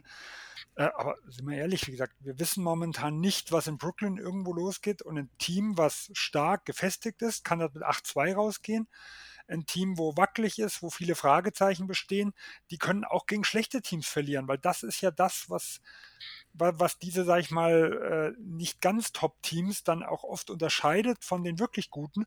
Die fegen halt die schlechten Teams weg. Und die anderen verlieren halt von den sechs Spielen, die sie eigentlich locker gewinnen müssten, verlieren sie halt zwei. Und dann steht es vielleicht auch mal nur 6-4 oder 5-5 irgendwo. Ne? Also für mich hängt viel mehr jetzt von Brooklyn ab, äh, wie jetzt von, vom Spielplan selber. Dann würde ich einfach noch mal kurz auf eine kleine Sache beim Thema von Brooklyn eingehen, was Chris erwähnt hat. Ähm, die Brooklyn Nets könnten das beste Spacing-Team der Liga sein. Was schätzt ihr denn, wie viele Spieler haben die 38%-Marke geknackt im aktuellen Brooklyn-Kader auf die Karriere gesehen? Irvin Curry, Harris, Durant. Okay, die bin ich mir nicht mal sicher. Ich weiß es nicht mal, ob der die 38 hat, aber könnte vielleicht sogar Warren. Also ich sag einfach mal vier ich Stück. Sag fünf. Und wir sind bei sieben. Alleine fünf Spieler haben die 40% Marke, Prozentmarke schon geknappt. Immerhin haben wir Harris mit 47,5 Prozent, Curry mit 46,8, Irving mit 41,8, Warren mit 40,3, Mills mit 40,0 O'Neill mit 38,9 und KD mit 38,3. Das könnte ja das Ideale für einen Spieler sein, der im Kader steht und noch nie das Trikot der New York, äh, Brooklyn Nets getragen hat. Und da würde ich direkt mit einem Take von Chris wieder einspringen zum Thema Ben Simmons. Ähnlich wie Kyrie, nur ohne das Contract hier. Steht am Scheideweg, entweder er liefert langsam oder es wird sehr eng für ihn. Die teilweise Versetzung auf Big kann sich als Glückstrick erweisen. Ich wollte ihn schon wie immer in Philly als Beat Backup auf der 5 sehen, wenn Hans pausiert. Also der Zweitname von Embiid, für den es nicht weiß. Ja, also gerade bei Philly hat man ja gesehen, dass Simmons sehr gut die Dreierschützen bedienen kann. Er hat sehr, sehr schön mit äh, Seth zusammengespielt. Ähm, die beiden, wie gesagt, pending, dass Simmons fit zurückkommt, sich mit großem Potenzial ähm, und ich glaube, die Nets könnten rein vom Spacing her wirklich das beste Team der Liga sein und da ist Simmons einfach von seiner Anlage her sehr gut. Es entstehen Räume für ihn, weil man halt die ganzen Spieler nicht einfach an der Dreierlinie stehen lassen kann, weil sie das bestrafen. Und deswegen denke ich, gibt es wenige Teams, wo er zumindest rein vom der Möglichkeiten her so gute Situation hat, ähm, wieder reinzufinden, spielerisch. Andererseits ist natürlich der Market, gerade weil bei ihm ja auch das Thema Mental Health ähm, bestand und er in der letzten, in seinen letzten Spielen bei Philly ja die Würfe, sage ich mal, verweigert hat ähm, und da sicherlich im Kopf bei ihm viel abging, ähm, ist die Frage, ob diese ganze Aufmerksamkeit, die jetzt bei Brooklyn doch geblieben ist, dann für ihn nicht eine Belastung darstellt. Ja, also ich glaube auch vom Papier her passt Ben Simmons äh, super. Wir haben ja gesehen bei Bruce Brown, der war ja so ein bisschen, ja, ist mit einer ähnlichen Rolle, wie man Ben Simmons äh, zuordnen kann, bei Brooklyn irgendwo gestartet, hat zuletzt ja auch den Dreier besser getroffen, wurde zwar nicht so respektiert, aber am Anfang ja auch viel ich sag mal, jetzt, jetzt kommen wir zu dem Center-Ding. Er war, er war vielleicht ein bisschen der offensive Non-Shooter, der offensive Center. Ich glaube, Ben Simmons defensiv als Center, das ist schon eine Problematik. Da ist er für mich ein bisschen verschenkt. Weil er ist halt nun mal der, nicht der Rim Protector, er ist nicht unbedingt dieser Help Defender, sondern er ist eigentlich derjenige, der die stärksten Leute am Flügel oder jeden am Flügel verteidigen kann. Jetzt gehe ich aber in die andere Geschichte. Also diese klassischen Positionen gibt es ja eigentlich gar nicht mehr. Wenn ich jetzt mal äh, Richtung Crunch Times oder Richtung Playoff gucke, wo ja alles ein bisschen kleiner wird, dann kann ich mir schon vorstellen, dass KD neben ihm sehr gut passt, weil der hat in vielen, äh, in, in vielen Serien auch schon ein bisschen den Rim Protector gespielt. Also auch in den in Serien mit Cleveland in Finals, Golden State, Cleveland. Da haben teilweise LeBron und KD beide auf den Center-Positionen irgendwo gespielt. Äh, und äh, auch in den Playoffs letztes Jahr gegen Milwaukee und sowas haben sie ja teilweise ohne den klassischen Center gespielt. Und er war, wie gesagt, so ein bisschen der Ringbeschützer. Er hat halt die Länge. Äh, ich glaube, es geht nicht gut gegen Embiid, gegen Jokic oder gegen diese Einzelnen, aber gegen viele andere Teams. Da kann ich mir das grundsätzlich schon vorstellen, dass er der offensive Center ist defensiv eher ein KD in der Mitte spielt und er halt dann die äh, un etwas undankbare, kräftezehrentere Aufgabe am Flügel übernimmt, äh, die KD sonst übernehmen müsste und dann halt äh, ja die, die, die guten Wings, sage ich mal, dann irgendwo verteidigt. Ja, aber jetzt nicht so dieser klassische Center, das kann ich mir einfach nicht vorstellen. Würde ich dir voll zustimmen. Ja, also ich bin auch genau bei dem Punkt, was ihr halt sagt. Vom Prinzip her muss man halt wirklich sagen, Ben Simmons plus halt vier Schützen. Irgendwie klingt das nach der Jannis-Rolle in Milwaukee. Klingt eigentlich alles erstmal nicht so schlecht. Allerdings ist halt Jannis ein überragender Help-Defender und auch ein Rim-Protector, was halt beides auf Simmons nicht zutrifft, während Simmons halt eher am Perimeter verteidigt. Hat halt Jannis diese Vorzüge. Allerdings hat halt Jannis keinen Spieler wie KD an seiner Seite, was das so ein bisschen wieder illegalisieren kann. Aber ja, man muss halt schon sagen, ich glaube schon, dass Simmons halt ein Riesen, also er muss diesen Rim Defender, äh, Defender nicht spielen, solange halt ein KD auf dem Platz ist, der ihm trotzdem den Platz verschafft. Und man bringt halt, wenn man Simmons in diesen Kader steckt, direkt den allerbesten On-Ball-Defender des Teams mit einmal auf dem Platz. Also er ist ja derjenige, der am Perimeter schon das Potenzial zumindest hat, jeden Gegenspieler zu stoppen.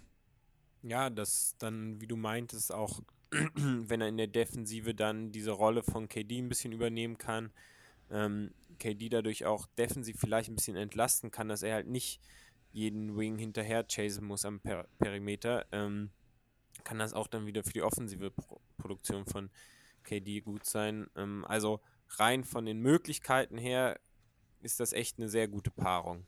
Wie sich dann ausgestaltet, ist dann nochmal was anderes wir sollten da ja auch Kyrie Irving nicht ganz äh, außen vor lassen.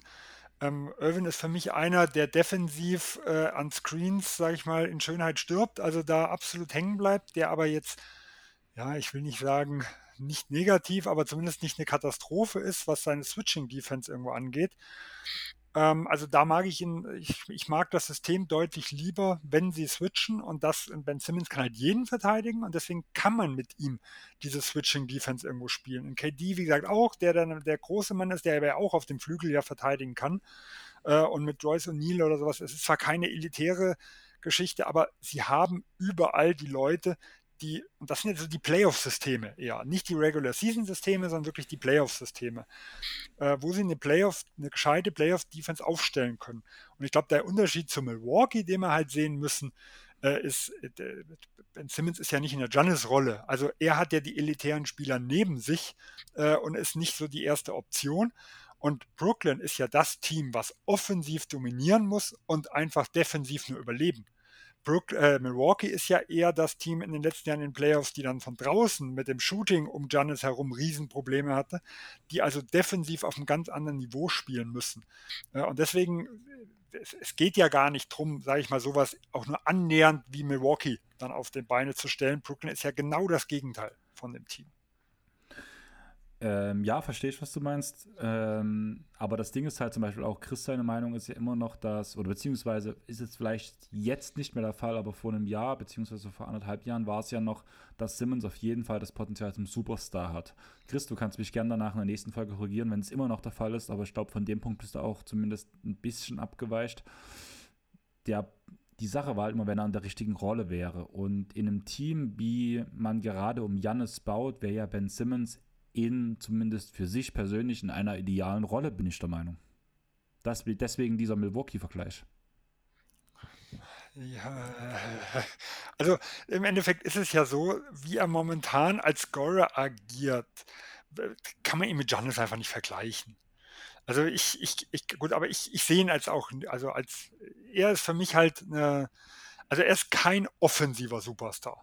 Sagen wir es mal so. Er hat, er, ich glaube, er kann immer noch ein sehr gutes Komplettpaket haben, äh, aber als offensiven Superstar sehe ich ihn auf gar keinen Fall. Da ist er eher der Vollstrecker, der Rollenspieler, der, der, der Vorlagengeber. Äh, aber mit dem, was er irgendwo präsentiert hat, äh, hat er nicht, so weder, weder vom Kopf her, was er zumindest gezeigt hat, noch auch von seinen Fähigkeiten her, äh, derjenige, der offensiv ein Team tragen kann. Das kann ich mir beim besten Willen nicht vorstellen. Ja, sehe ich ähnlich. Ähm, andererseits, in einer optimalen Situation wird er ja auch nicht in, dem, in der Rolle gebraucht bei den Nets ähm, und kann halt einfach in der Defense etwas mitbringen, was diese Mannschaft ähm, durch auch ein paar gute Transfers. Wie gesagt, Royce O'Neill ist kein schlechter Defender in der Saison. Ähm, vor, also letztes Jahr hat seine Defense so ein bisschen abgebaut, hatte ich das Gefühl. Jetzt bei der Recherche im Jahr davor war er echt sehr solide ähm, und in dem Gesamtkonstrukt ein Lineup mit einem Simmons, mit einem Royce O'Neill, mit einem Durant, ähm, dann theoretisch, wenn es Defense sein sollte, mit einem äh, Duke noch. Ansonsten kannst du Joe Harris ist kein schlechter Defender und da können die Nets auch generell eine Top 10 Defense sein. Ich sehe sie nicht in den Top 5, aber so Top 15 bis Top 10 vielleicht und das würde voll reichen, wenn offensiv es so läuft, wie man sich erhoffen kann. Muss ich ehrlich sagen, finde ich mutig. Ich würde es eher 15 bis 20 mitsehen, aber als, ich sage mal andersrum, ich würde sie in, der, in, der, in den Playoffs als besser sehen wie in der Regular Season. Also ich glaube, ihre Defense ist für die Playoffs besser gebaut. In der, in der Regular Season glaube ich halt einfach, dass äh, weder ein KD noch ein Irvin da 100% irgendwo geben werden. Äh, und allein das wird schon ein bisschen der Defense schaden. Und es fehlen halt so diese Leute, äh, die, die halt so eine klassische Regular Season Defense dann irgendwo zusammenhalten. Ja, also ich würde sagen, wie gesagt, ich hätte so mal, mal ganz grob aus dem Ding vielleicht so irgendwas Richtung 18 in der Regular Season, aber wie gesagt, ein Team, was ich, wenn ich jetzt ranken müsste für die Playoffs, dann vielleicht doch näher, äh, am, also vielleicht genau im Mittelfeld dafür von so einem Playoff-Team. Also dann schon irgendwo vielleicht da so neunte, zehnte Team von den 16, die reinkommen, äh, dort nicht so am Ende. Okay. Du hast jetzt gerade schon nochmal, oder es ist öfters mal der Name Kyrie Irving gefallen. Dazu habe ich auch noch einen Take vom Chris. Viele erwarten eine Riesensaison von ihm. Contract hier, Reputation. Ich gehöre auch zum Teil dieser Leute. Ich glaube, wir werden die, den besten Kyrie sehen, den es bisher gab. Ansätze dafür waren letzte Saison schon in Phasen zu sehen, als er spielte. Vielleicht spielt er sogar in der All-NBA-Diskussion einen Punkt.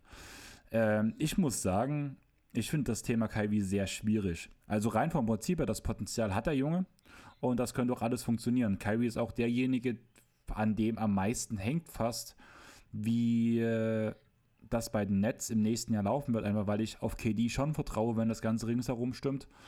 Bei Simmons bin ich der Meinung, er ist halt jemand, wenn der sich wohlfühlt, dann spielt er auch seinen Ball. Und wenn dann Kyrie ist derjenige, der auch in einem perfekten Umfeld, wo gerade alles top ist, ausbrechen kann. Also er hat ja nicht umsonst schon gesagt, er will keine Back-to-Backs spielen, etc. Deswegen auf Kyrie Irving vertrauen fühlt sich für mich immer so ein bisschen komisch an. Ohne Faxen im Kopf, da, oder er nimmt sich mal selbst raus. Das Mediengehampel von ihm tut mir immer sehr schwer. Und gerade wieder, ich wiederhole es nochmal, der, ich würde gerne diesen Punkt auf Kaiwi vertrauen, beziehungsweise an Kaiwi glauben, dass er keine Faxen macht, würde ich gerne nochmal mit einem Zitat von den Känguru-Chroniken untermauern, weil das ist uns heute unser Känguru-Podcast. Und im ersten Buch davon gab es dieses Zitat. Bei dem Satz Nazi bedenke, kommen mir Gleichsätze wie tauber Hörer oder blinder Sie in den Sinn irgendwie musste ich sofort an Kyrie denken bei diesen Sachen. Ja, ich glaube, individuell ist Kyrie eine ziemliche Wundertüte. Ähm, ich, so manche sagen zu ihm oder sagen, er könnte eine MVP-Saison raushauen. Ähm, ich glaube einfach, dass dafür vom Mindset bei ihm äh, sehr viel fehlt. Ich weiß nicht, wie committed er wirklich zu den Nets ist. Ähm, von daher bin ich echt gespannt. Und ich glaube, so ein bisschen, dass an ihm die Saison scheitern oder zum Erfolg werden kann. Ich frage mich, welcher Teufel mich geritten hat, beim Brooklyn Nets Preview mitzumachen. Ja, ich glaube, das ist ja mehr Glaskugel wie Analyse. Ähm, ich, ich glaube, dass das Problem ist von seinen rein sportlichen Dingen. Das letzte Mal, wo wir ihn bei den Nets als, sag ich mal, Vollzeitprofi gesehen haben, also die Saison vor der letzten Saison, da hatte ich ihn als den letzten Mann im, äh, im, in, ein, in, den NBA-Teams mit drin. Also ich fand ihn dort wirklich stark. Er hat äh, während die zwei, es sind ja immer wieder mal Ausfälle auch dort gewesen, also nicht bei Irvin selber nur, sondern äh, auch bei KD und bei Harden. Ähm, äh, in den Spielen, wo die gefehlt haben, hat er so ein bisschen die, die also wirklich die erste Option gemacht, äh, hat das top gemacht, hat sich aber auch super in die Rolle des zweiten, dritten offensiven Stars eingefunden. Da fand ich ihn echt gut. Im letzten Jahr, ja, war er kein wirklicher Basketballprofi, was das mit anging. Also von dem her, vom rein, von rein dem, was wir in seiner äh, in, in der Saison gesehen haben, wo er das letzte Mal wirklich mitgespielt hat, um es mal so auszudrücken, ist das ja kein Hot Take. Da kann das alles passieren. Ähm, aber man weiß halt nie, ob Kyrie Irving Bock hat, mitzuspielen. Ne? Und äh, wie will man das, wie will man das vorhersehen oder analysieren? Das ist meiner Meinung nach absolut unmöglich. Aber war diese Saison, von der du nicht gerade redest, die, wo er unabgemeldet äh, beim Team geführt hat, weil er beim Geburtstag seiner Schwester war oder was auch immer das war und Weihrauch in der Halle verbrannt hat? Das stimmt, aber sportlich war, außer die, diese Woche, wo er gefehlt hat, äh, war, war trotzdem, war top. Und ich glaube, das sind so Dinge, da, wenn, wenn das alles wäre, dass er mal eine Woche unangemeldet äh, fehlt, dann wäre das nach dem, was wir bei Kyrie Irving an der Fahnen gemacht haben, ein gutes Jahr. Und ist das jetzt eine positive Aussage auf Kyrie Irving oder eher nicht? ja. es ist halt, ja, es, da, das ist das, was, ich sag mal so, das würde Brooklyn nicht kaputt machen, um es mal so mit auszudrücken. Und wir haben es ja im letzten Jahr gesehen. Die Nets haben funktioniert, auch ohne Irvin, bis KD ausgefallen ist. Und dann war halt zu viel des Guten. Und dann ist ja auch die ganze Geschichte mit Harden gekommen, denn dann gingen die Niederlagenserien los. Dann hat Harden rumgemeckert, er ist ja eigentlich zum Team gekommen, weil er Unterstützung haben wollte und nicht äh, jetzt wieder wie in Houston ein Team alleine tragen. Und dann ging ja so ein bisschen die Katastrophe los. Also ähm, äh, auch hier muss man sagen, dass das Team der Netz ist dann nachher auseinandergefallen, wo halt nicht nur er mal eine Woche sich freigenommen hat, sondern wo irgendwo alles zusammengekommen ist oder vieles zusammengekommen. Und das war halt ein bisschen zu viel. Ja, da gebe ich dir halt im Grunde schon recht. Also für mich ist Kyrie sogar ein Spieler, wenn er die komplette Saison mit voller Konzentration durchspielt, sogar ein All-NBA Second Teamer, muss ich ganz ehrlich sagen. Der hat das Potenzial zu oder er hat sogar das Potenzial, der, der beste Point Guard der gesamten Liga zu sein, muss man halt ganz ehrlich sagen eigentlich. Oh, oh, Curry ist da, glaube ich, ein ganz anderes Level und also, pff, also eh, da gehe ich nicht mit. Das sage ich mal so ganz knallhart. Nicht mal bei dem ähm, Punkt das Potenzial dafür, der beste Point Guard zu sein der Liga? Ja, was heißt das? Also, äh, ja, er, er, er dribbelt besser wie Steph Curry. Ja, ja, hat aber auch einen guten Wurf, hat ein gutes Decision-Making, wenn er spielt. Er ist nicht zu verspielt. Also ich finde schon, dass er halt. Klar, der Wurf ist jetzt nicht so gut wie Curry sein, aber wir wissen ja, dass Curry den besten Wurf der NBA-Geschichte hat. Aber auch seine Pässe, wie er halt Sachen antizipiert und auch vor allem jetzt, äh, Curry wird schlechter als Defender gemacht, wie er ist. Das muss man halt ganz ehrlich sagen. Da reden wir auch nächste Woche nochmal drüber.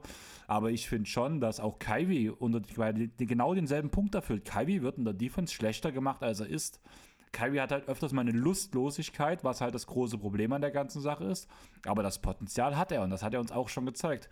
Und in dem Best Case sage ich mir, er kann der beste Point Guard der gesamten NBA sein, auch ohne dass sich ein Stephen Curry verletzt.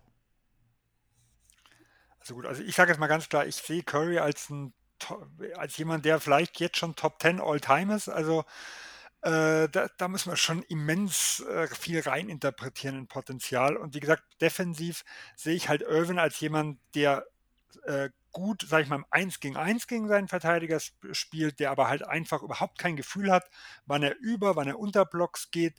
Äh, und das sieht man auch dass beim Offball-Spiel in der Offensive von Curry, dass der halt ein ganz anderes Level da ist.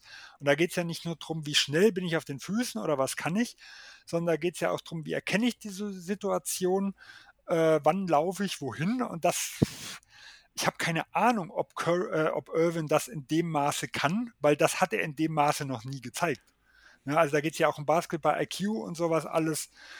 Äh, und ja, äh, ob es dann nur am keinen Bock liegt oder halt auch in der Gegend, dass er vielleicht die Situation nicht immer erkennt. Das, das, aber äh, da kann ich nur spekulieren und da muss ich halt sagen, da muss so viel perfekt laufen, um das, diesen Case auch nur irgendwo sehen zu können, dass ich eigentlich die Diskussion nicht diskussionswürdig halte, um ja, ganz ehrlich zu sein. Also ist ja auch okay. Also ich habe ja selber gesagt, ich sehe ihn halt, war, oder meine Aussage war ja All-NBA Second Team ist so das, ja, gut, was. Das ist eine andere Diskussion genau, wie der beste Point Guard. Genau. Und das mit dem besten Point Guard war halt ausgeweitet, wenn halt wirklich alles perfekt läuft. Für die nächste Saison auch bloß gesehen. Wenn alles perfekt läuft, dann ist Kyrie auf Hochform und blöd gesagt, Curry spielt halt seinem Alter entsprechend oder wie es auch Chris sagt, dass halt die Warriors ja nächstes Jahr ein bisschen ruhiger angehen lassen. Das ist aber ganz viel Spekulation, da brauchen wir gar nicht weiter drauf eingehen. Einfach das All-NBA Second Team sehe ich halt als realistisch für Kyrie, wenn es sich zusammenhält, wenn alles gut zusammenläuft. Allerdings, wie gesagt, ich habe uns schon die Zitate gebracht: Tauber höre, blinder sie. Ich vertraue Kyrie nicht, muss ich sagen. Und das macht mir halt am meisten Gedanken, was aus dem Netzteam passiert. Ja, ich glaube, er ist halt wirklich der Spielertyp, der am meisten, also am meisten dieses gute Gefühl braucht. Also ich sage mal, wir haben es in den Playoffs gegen Boston gesehen, das erste Spiel war er, war er eingeloggt, da war er drin. Dann kam dieser Buzzerbeater, so dieser Tiefpunkt und dann klickt er komplett aus. Und dasselbe haben wir in Boston gegen Milwaukee gesehen, 2019, erstes Spiel, wo sie gewonnen haben. Kyrie Irvin ist jemand, der wirklich dort sich engagiert hat und der immer mehr in der Serie, umso mehr es gegen die Niederlage ging, immer mehr gesagt hat, so, ich spiele das jetzt in Schönheit noch zu Ende, aber kämpfen tue ich nicht. Und das ist halt auch eine Eigenschaft, die, ah, die ist halt immer schwierig. Und deswegen, ja, Vertrauen, äh, ich kann Kyrie Irvin auch nicht vertrauen. Es geht halt wirklich nur um das, äh, um das da, um das Potenzial und nicht um die, irgendwie um das mittlere Outcome, kann man irgendwo sagen. Ja. Tobi? Ja, nee, also ich würde da eurer Argumentation oder kann eurer Argumentationslinie sehr gut folgen. Ich sehe das ganz ähnlich. Ich würde, wie Sven auch sagen, dass ein Curry nochmal auf einem anderen Niveau ist als ein Irving es wahrscheinlich erreichen kann, einfach weil bei ihm, glaube ich, immer phasenweise die Lustfrage zu stellen ist. Ähm, und ich sehe nicht, dass er das wie so ein Schalter gerade nach dieser Offseason umwirft und sagt, er ist 100% committed zu den Nets und wird in der Regular Season schon alles für jeden einzelnen Sieg geben. Ähm, ich glaube, er wird wieder probieren, so ein bisschen sich selbst, sage ich mal, ähm, da den Weg zu finden, für sich möglichst viel rauszuholen. Die Frage ist, gerade jetzt, nachdem die Nets Ownership dieses Statement abgegeben haben, dass sie eben nicht Durant länger auch seinen Wünschen nachgehen, sondern gesagt haben, so, ihr seid jetzt hier, ihr habt anzutanzen, dass das Konflikt bietet, auch mit ähm, Irving, aber ja, vielleicht, dass er dann auch ein bisschen aufmocken will, einfach weil er sich nicht gefallen lassen will, dass er eben nicht mehr diktiert, wie die Dinge zu laufen haben, sondern ihm vielleicht ein bisschen diktiert wird. Und wenn er halt nicht da ist, dann auch intern Strafen kommen oder ähnliches. Ich würde jetzt noch schnell bloß, also einfach weil mir es wichtig ist, bevor ich den letzten Take von Chris reinbringe zu den Brooklyn Nets, würde ich bloß noch mal ganz kurz die Sache klarstellen. Ähm, Sven, du hast von das All-Time-Ranking angeführt mit ähm, Steph Curry. Natürlich sehe ich vor allem auf All-Time ähm, gesehen Curry weit, also wirklich weit, weit von einem Stephen Curry. Diese Aussage, dass er ihn vielleicht nächste Saison überflügeln kann, ist für mich wirklich nur die Umstände, wie es nächste Saison laufen kann. Also bloß, um das erst nochmal klarzustellen. Nicht, dass irgendjemand denkt, ich würde Stephen Curry oder Kyrie Irving vor Stephen Curry im All-Time-Ranking setzen, wenn alles perfekt läuft. Definitiv nein. Gut, auf eine Saison hin kann ja immer ja, viel passieren. Aber das war mir halt gerade ja. wichtig, weil du hast von uns das Wort oder die zwei Wörter mit All-Time in den Mund genommen. Deswegen wollte ich das bloß nochmal gerade in Relation rutschen. Deswegen würde ich sagen, wir kommen zur Auswertung der Brooklyn Nets am Ende und deswegen würde ich mit Chris seinem Take anfangen. Insgesamt steckt in diesem Team viel Potenzial für eine Katastrophe. Aber auch viel ähm, Bedarf daran, sich zu beweisen. In Klammern Kyrie, KD, Simmons, Warren nach der Verletzung. Was kann Morris noch bringen? Wie sehr tun Curry und Harris der Defense weh? Klammer zu. Es gibt vieles zu beweisen. Ich glaube, einiges davon wird passieren. Die Nets sind am Ende der Regular Season ein Top-4-Team im Osten. Mindestens. Okay, ähm, also erstmal, ja, ich glaube, die Nets sind tatsächlich eine der, wenn nicht die größte Wundertüte der Saison. Ähm, wenn alles perfekt läuft, haben sie die Chance, in die Conference Finals zu kommen. Ich weiß nicht, ob auch darüber hinaus unbedingt. Ähm, Wenn es nicht läuft und die Mannschaft zerfällt, die Superstars ihre Launen wieder zeigen, ähm, sehe ich die Nets um den direkten Playoff-Einzug so ein bisschen kämpfen. Ähm, aber grundsätzlich würde ich sagen, sie sind oder die Celtics und Bucks, auch die 76ers würde ich über den Netz einordnen. Ähm, danach würde ich die Nets so auf vier vielleicht im Osten sehen. Ähm, genau, dann so ein bisschen Spiel nach oben oder unten, je nachdem, wie auch Verletzungen in der Saison sind. Ähm, und dann in den Playoffs ähm, muss dann halt ein Team auch erstmal die Nets in sieben Spielen schlagen. So. Sven?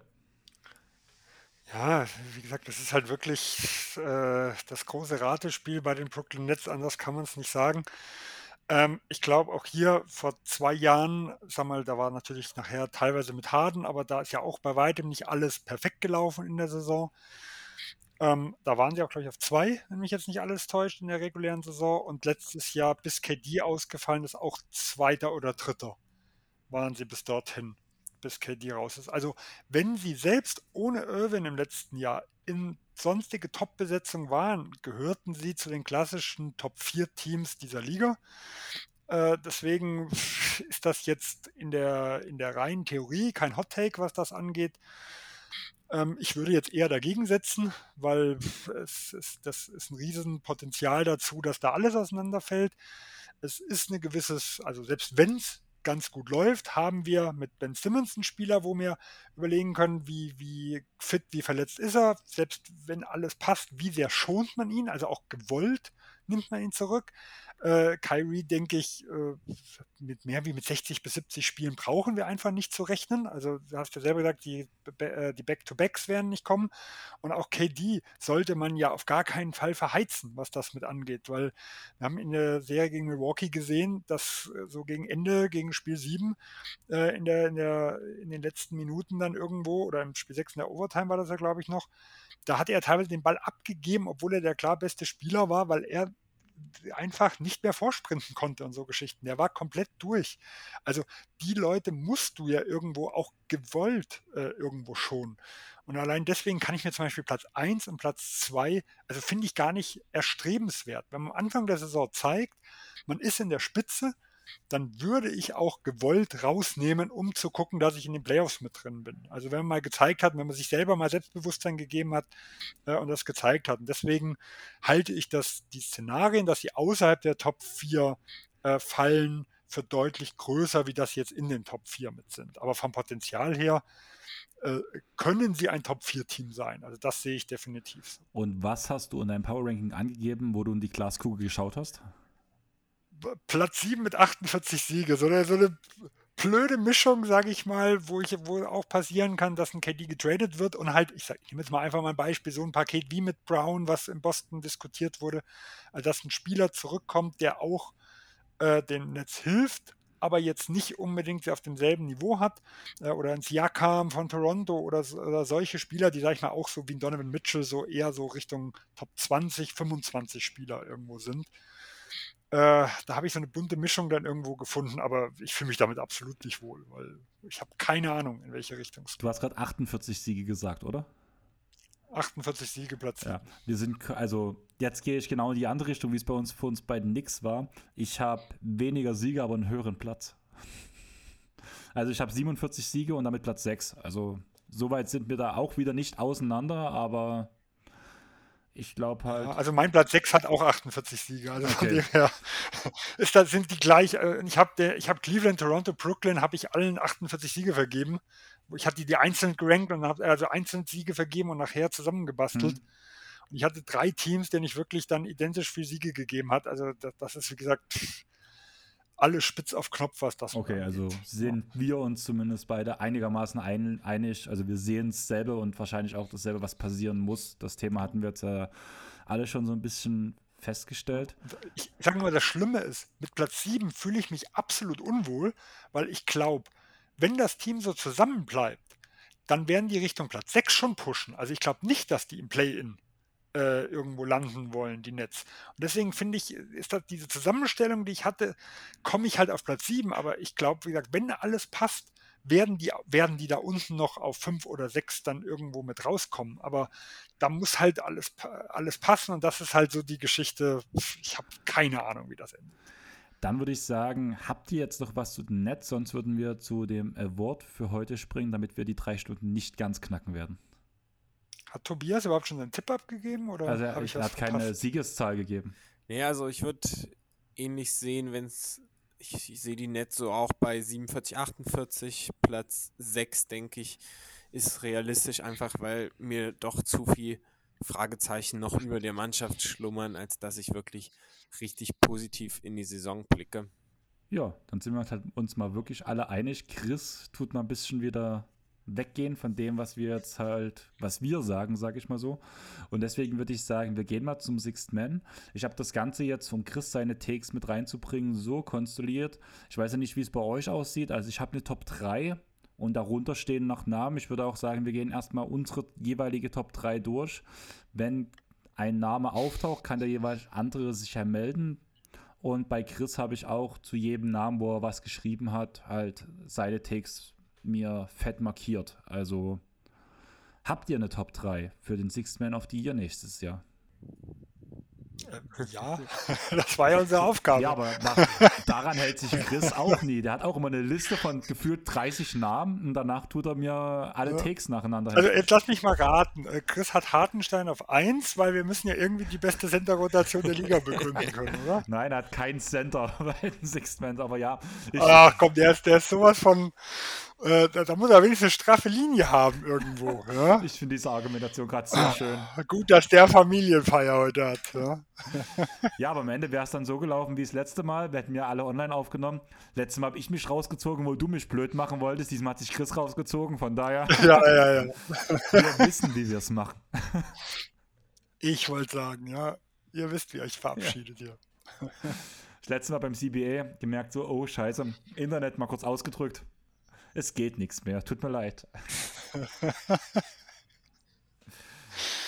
ja, ja. Aber ja, dann würde ich sagen, Sven, was ist dein Platz 3?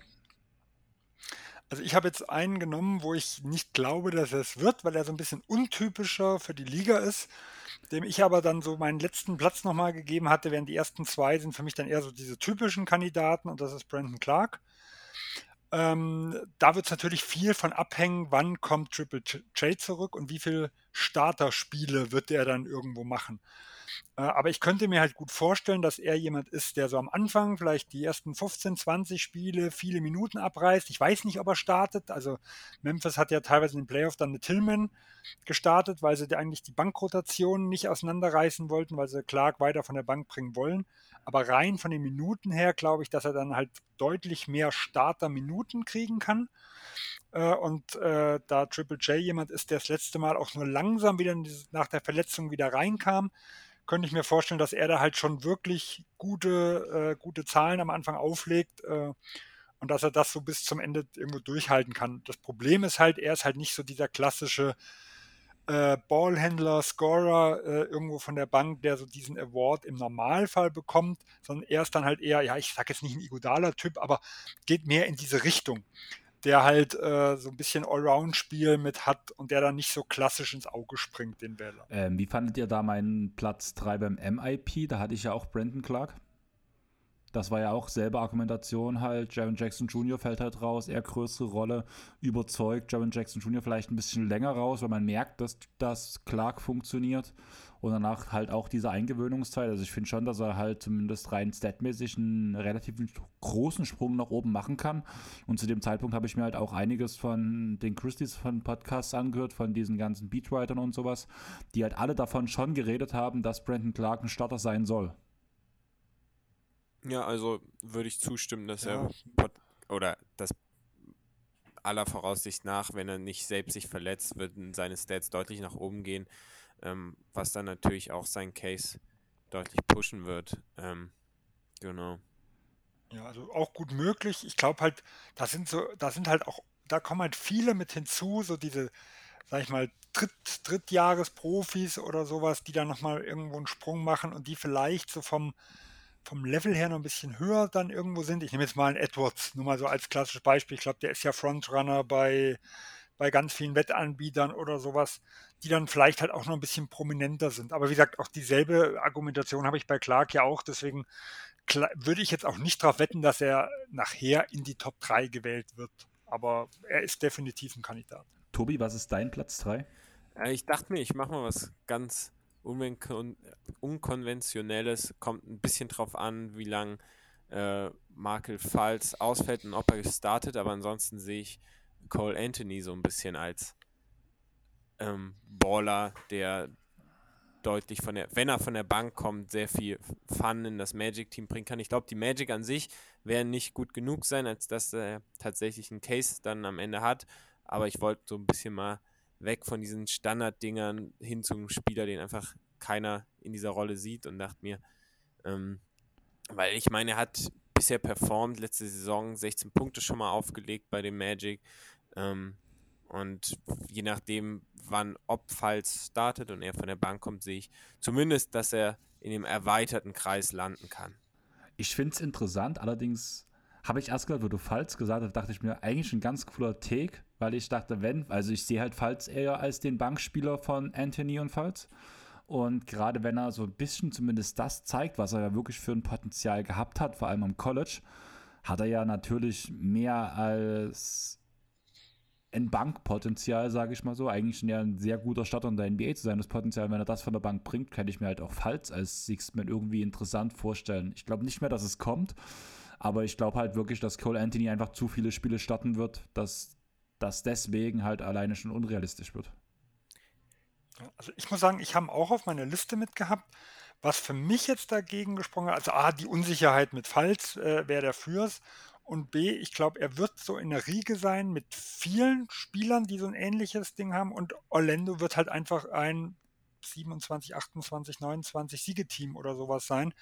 Und ich glaube, äh, dass im Zweifelfall die, die Voter eher jemanden äh, wählen, ich sage mal zum Beispiel, die ich auf jetzt eins oder zwei hat, der, der in einem bisschen erfolgreicheren Team ist. Dass also die Bilanz der Magic da zum großen Problem sei, äh, werden könnte. Ja, sehe ich genauso. Ähm, dass die Magic als Team einfach nicht genug performen, ähm, um dann wirklich da ausschlagkräftig genug die Argumente zu machen, weil halt einfach dann eher Spieler von Contendern gerne gesehen werden. Also ein Spieler, der nicht Sixth Man wird, aber es könnte jetzt einfach, weil es halt ein bisschen aufs Thema passt, die nix haben vor drei Minuten oder kam die News, äh, die Bomb raus, ähm, Ryan Archie die Diakono gesigned. Bloß mal, dass wir es mit reingehauen haben. Ja, ändert jetzt meine Prognose nicht wirklich. Ach, kein, ach, kein Titelkandidat jetzt. Weder ein MIP-Kandidat, äh, äh, äh Six-Man-Kandidat, noch dass jetzt sowohl wie Plus nach Minus die Bilanz der Nix geht, ob er überhaupt nachher im Kader stehen wird, da bin ich mal gespannt. Ich dachte halt, weil wir gerade über nichts geredet haben, zumindest erwähnen können wir es ja, wenn es halt während der Aufnahme noch mit reinkommt. Aber ja, ich würde sagen, ja. wir gehen auf meinen Sixth Man und der ist halt, du hast gerade gesagt, du wolltest ein bisschen von dem traditionellen weg. Ich nehme einen typischen Sixth Man-Kandidaten, das ist Tim Hardaway Jr. Der hat halt. War das dein dritter Platz oder dein erster? Dritter. Mein dritter, dein genau. dritter, weil du hast deinen Six Man gesagt, Nein. deswegen wollte ich nur mal. Nein, also bei Platz 3 sind wir gerade und ja. Also ja, gebe ich dir recht, war blöd formuliert. Aber ja, rein vom Skillset her ist er halt der typische Six-Man of the Year. Ich habe ihn ja selber ein bisschen abgesprochen, wo wir über Dallas geredet haben, dass ich denke, dass er so gut performen wird. Allerdings sehe ich bei ihm so ein bisschen im Best Case halt trotzdem das Potenzial, dass er halt mehr von der Bank kommen wird als in den Jahren, wo er gut gescored hat. Einfach weil halt Dinwiddie ja schon der zweite Ballhändler neben Luca sein sollte. Und dann kann er halt blöd gesagt wirklich so diese Lou Williams, ähm, Jamal Crawford Rolle ausführen. Der Scorer, der halt unermüdlich von der Bank alles wegschießt. Das kann Tim Hardaway Jr. und gerade wenn es halt ein gutes Jahr für die Dallas Mavericks wird, dann kann ich mir gut vorstellen, dass er halt auf Platz 3 landet. Ja, ähm, ist halt die Frage, ob man ihn eher von der Bank bringt oder Spencer Dinwiddie, die Buchmacher in den USA sind ja eher Dinwiddie als ähm, Bankspieler dann, der ähm, aber genau ist so ein bisschen die Frage, je nachdem wieder wie die Minutenverteilung in den Starting Fives aussieht. Ähm, aber grundsätzlich sehe ich ihn auch so durch seine Verteidigung, aber dann vor allen Dingen auch durch seine ähm, Dreier und ähnliches, genau wie du beschrieben hast, in einer ähnlichen Rolle wie in Lou Williams oder so. Ja, war ja vor zwei Jahren, war ja so ein Top-5-Kandidat in dem Rennen. Da war, war ja auch, äh, also ich, ich, weiß nicht, wir hatten damals auch die Liste gemacht und ich glaube, ich hatten so Fünfter, Sechster oder sowas. Also da war ja schon irgendwo dicht dran. Ähm, für mich ist halt immer schwierig, einen Spieler, der nach einer Verletzung zurückkommt, da zu sehen, äh, wie, wie er jetzt irgendwo performt. Und was ich immer wieder mal an Gerüchten gehört habe, ist, dass Dallas auch drüber nachdenkt, ob sie Christian Wood von der Bank bringen ähm, was dann natürlich den Case für Wood plötzlich immens nach oben schießen würde. Also ich habe ihn jetzt auch nicht auf meiner Liste, weil ich, das, das will ich erstmal sehen, noch, weil das ist ja irgendwo der prominenteste Neuzugang. Äh, und er ist ja auch so ein bisschen ein Trouble Case, ob es ihm das so gefällt. Ne? Äh, aber da gibt es ja immer mal wieder Gerüchte, dass er da kommen könnte. Und dann wäre für mich eigentlich, also könnte auch Wood der beste Bankspieler der Mavs irgendwo sein, zumindest was die rein statistischen Sachen angeht, weil dass er in den letzten Jahren ein Loch in der Defense war, das hat ja bei einem Six-Man-Award eigentlich noch nie jemanden gestört. Montrezl Harrell lässt grüßen. so ist es. Ja, aber auch Crawford und die und die ganzen Leute. Also es ist ja, ist ja, hat ja nichts mit auch nur annähernd mit dem Defensive Player of the Year Six-Man Award zu tun oder sowas. Ja. Sven, was ist dein Platz 2? Auf Platz 2 habe ich Bogdan Bogdanovic, ähm, wo ich einfach glaube, der bisschen mein Problem ist halt seine Verletzungshistorie, was das angeht. Ähm, aber wenn jetzt äh, Young und Murray wirklich, die müssten ja eigentlich die Dauerstarter irgendwo sein, dann ist er so ein prädestinierter Bankspieler irgendwo. Also jemand, der Scorer ist, der so ein bisschen äh, Secondary Ballhandling mitbringt. Ähm, ich weiß, letztes Jahr im Top 30 NBA-Spieler-Podcast hat er sogar einen Platz für den 30, also eine Stimme für den 30. Platz bekommen. War für mich ein bisschen hoch, aber das zeigt einfach mal, was für ein Potenzial der irgendwo hat. Äh, und er ist für mich, wie gesagt, ein ganz, ganz heißer Kandidat dann auch auf diesen Titel. Ähm, ich weiß, wo du herkommst, aber ich denke gerade durch den Murray-Zugang, die Minuten werden halt eher weniger, weil halt einfach Murray und Young gestaggert werden, beziehungsweise die Usage wird nochmal weniger werden, kann man vielleicht eher sagen. Einfach weil, solange Young nicht auf dem Feld ist, Murray der primäre Ballhändler sein, was ja früher Bogdanovic dann war. Und wenn Murray halt nicht am Feld ist, wird es Trae Young sein. Ich glaube schon, dass die, dass vielleicht wird Bogdan halt ein bisschen effizienter, beziehungsweise sehr bestimmt wird er ein bisschen effizienter. Aber so die reinen Stats werden schon im Großen und Ganzen nach unten gehen, ist meine Meinung. Und gerade nach dem, wie du es ja auch schon gesagt hast, nach dem, was wir gesehen haben, wie der Six-Man vergeben wird, ist das halt immer kein gutes Zeichen dann für einen Spieler. Na gut, aber ich glaube immer noch, dass er genug Punkte machen kann. Also im Endeffekt, wir reden jetzt ja nicht vom Most Improved, wo es jetzt drum, wo es jetzt drum geht, ob jetzt die Sets hoch oder runter gehen.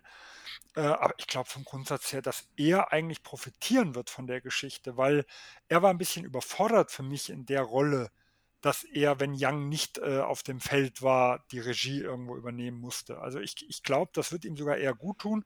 Und die Hawks sind auf dem Flügel auch nicht so super stark besetzt. Also ich kann mir auch vorstellen, dass er teilweise auch auf die drei äh, dann mal rutschen wird. Also da sehe ich jetzt ehrlich gesagt nicht das große Problem drin. Ich habe, wie gesagt, eher mehr Angst, dass er halt wieder sich von einer Verletzung, von einem Wehwehchen zum anderen quält und dann nie sein Potenzial dann irgendwo abrufen kann. Also das Verletzungsthema sehe ich auch, aber ähm, du hast schon recht. Also es geht nicht darum, ob die Stats hoch oder runter gehen, aber ich glaube, dass sie runtergehen werden und deswegen nicht mehr auf den Stats eines Six-Man-Kandidaten sind. Das ist meine Aussage dahinter. Also ich glaube, das wird zu sehr runtergehen. Also dass er sich halt irgendwo zwischen 11, 12 Punkten zu, äh, keine Ahnung, 6 Assists bewegt vielleicht. Ich weiß gerade nicht, was seine Assist-Zahlen in den letzten Jahren war. Ja, äh, also er hatte drei, drei, vier Assists okay, so dann gehabt, glaube ich. Dann, hab, dann bin ich ja ganz hochgegangen. Aber wir haben mit, mit Huerta ja auch einen verloren, der mit ihm wirklich auch um die Minuten konkurriert hat. Also das ist jetzt nicht so, dass nur Murray hinzugekommen ist, sondern jetzt muss ich mal, jetzt gehe ich mal gucken. Ja, aber du hast ja gegen Murray plus Gallo abgegeben, also jemand, der ja gar nicht mit seinen Minuten in Konkurrenz stand, während Murray ja auch mit ihm in Konkurrenz stand. Ja, aber Huerta war mit seinem. Ja, aber ich meine halt, du hast ja Gallo abgegeben gegen Murray und Murray ist jemand, der mit den Minuten von Bogdan aus meiner Sicht konkurriert und du hast dann Huerta abgegeben, sprich, wir sind ungefähr wieder auf demselben Level an Minuten, was ein Bogdan Bogdanovic geben wird, aber ich glaube, dass die Usage halt auch runtergehen wird, einfach weil halt dauerhaft einer von Young und Murray auf dem Feld stehen wird. Ja, aber wie gesagt, Huerta hat 30 Minuten gespielt, also da werden, wie gesagt, 30 Minuten frei. Das Gallo wird vielleicht nicht mit den Minuten konkurrieren, aber du hast einen Hunter, der vielleicht dann mal auf die 4 rutschen wird, ähm, was das mit angeht. Also ich habe, ich sehe, Bogdanovic hat 29,3 Minuten. Ich glaube, in dem Rahmen wird es wieder abspielen. Das kann ich mir gut vorstellen. Und das sind so die klassischen Minuten für einen Six-Man. Und ja, die Usage könnte ein bisschen runtergehen, aber ich, also der hat 15, 15 äh, Punkte letztes Jahr gemacht. Ich glaube, in dem Rahmen wird das auch wieder abspielen. Ich kann mir jetzt nicht vorstellen, dass er auf 12 runtergeht. Okay. Tobi, was ist deine Meinung zu dem Thema, bevor du uns deinen Platz 2 verrätst?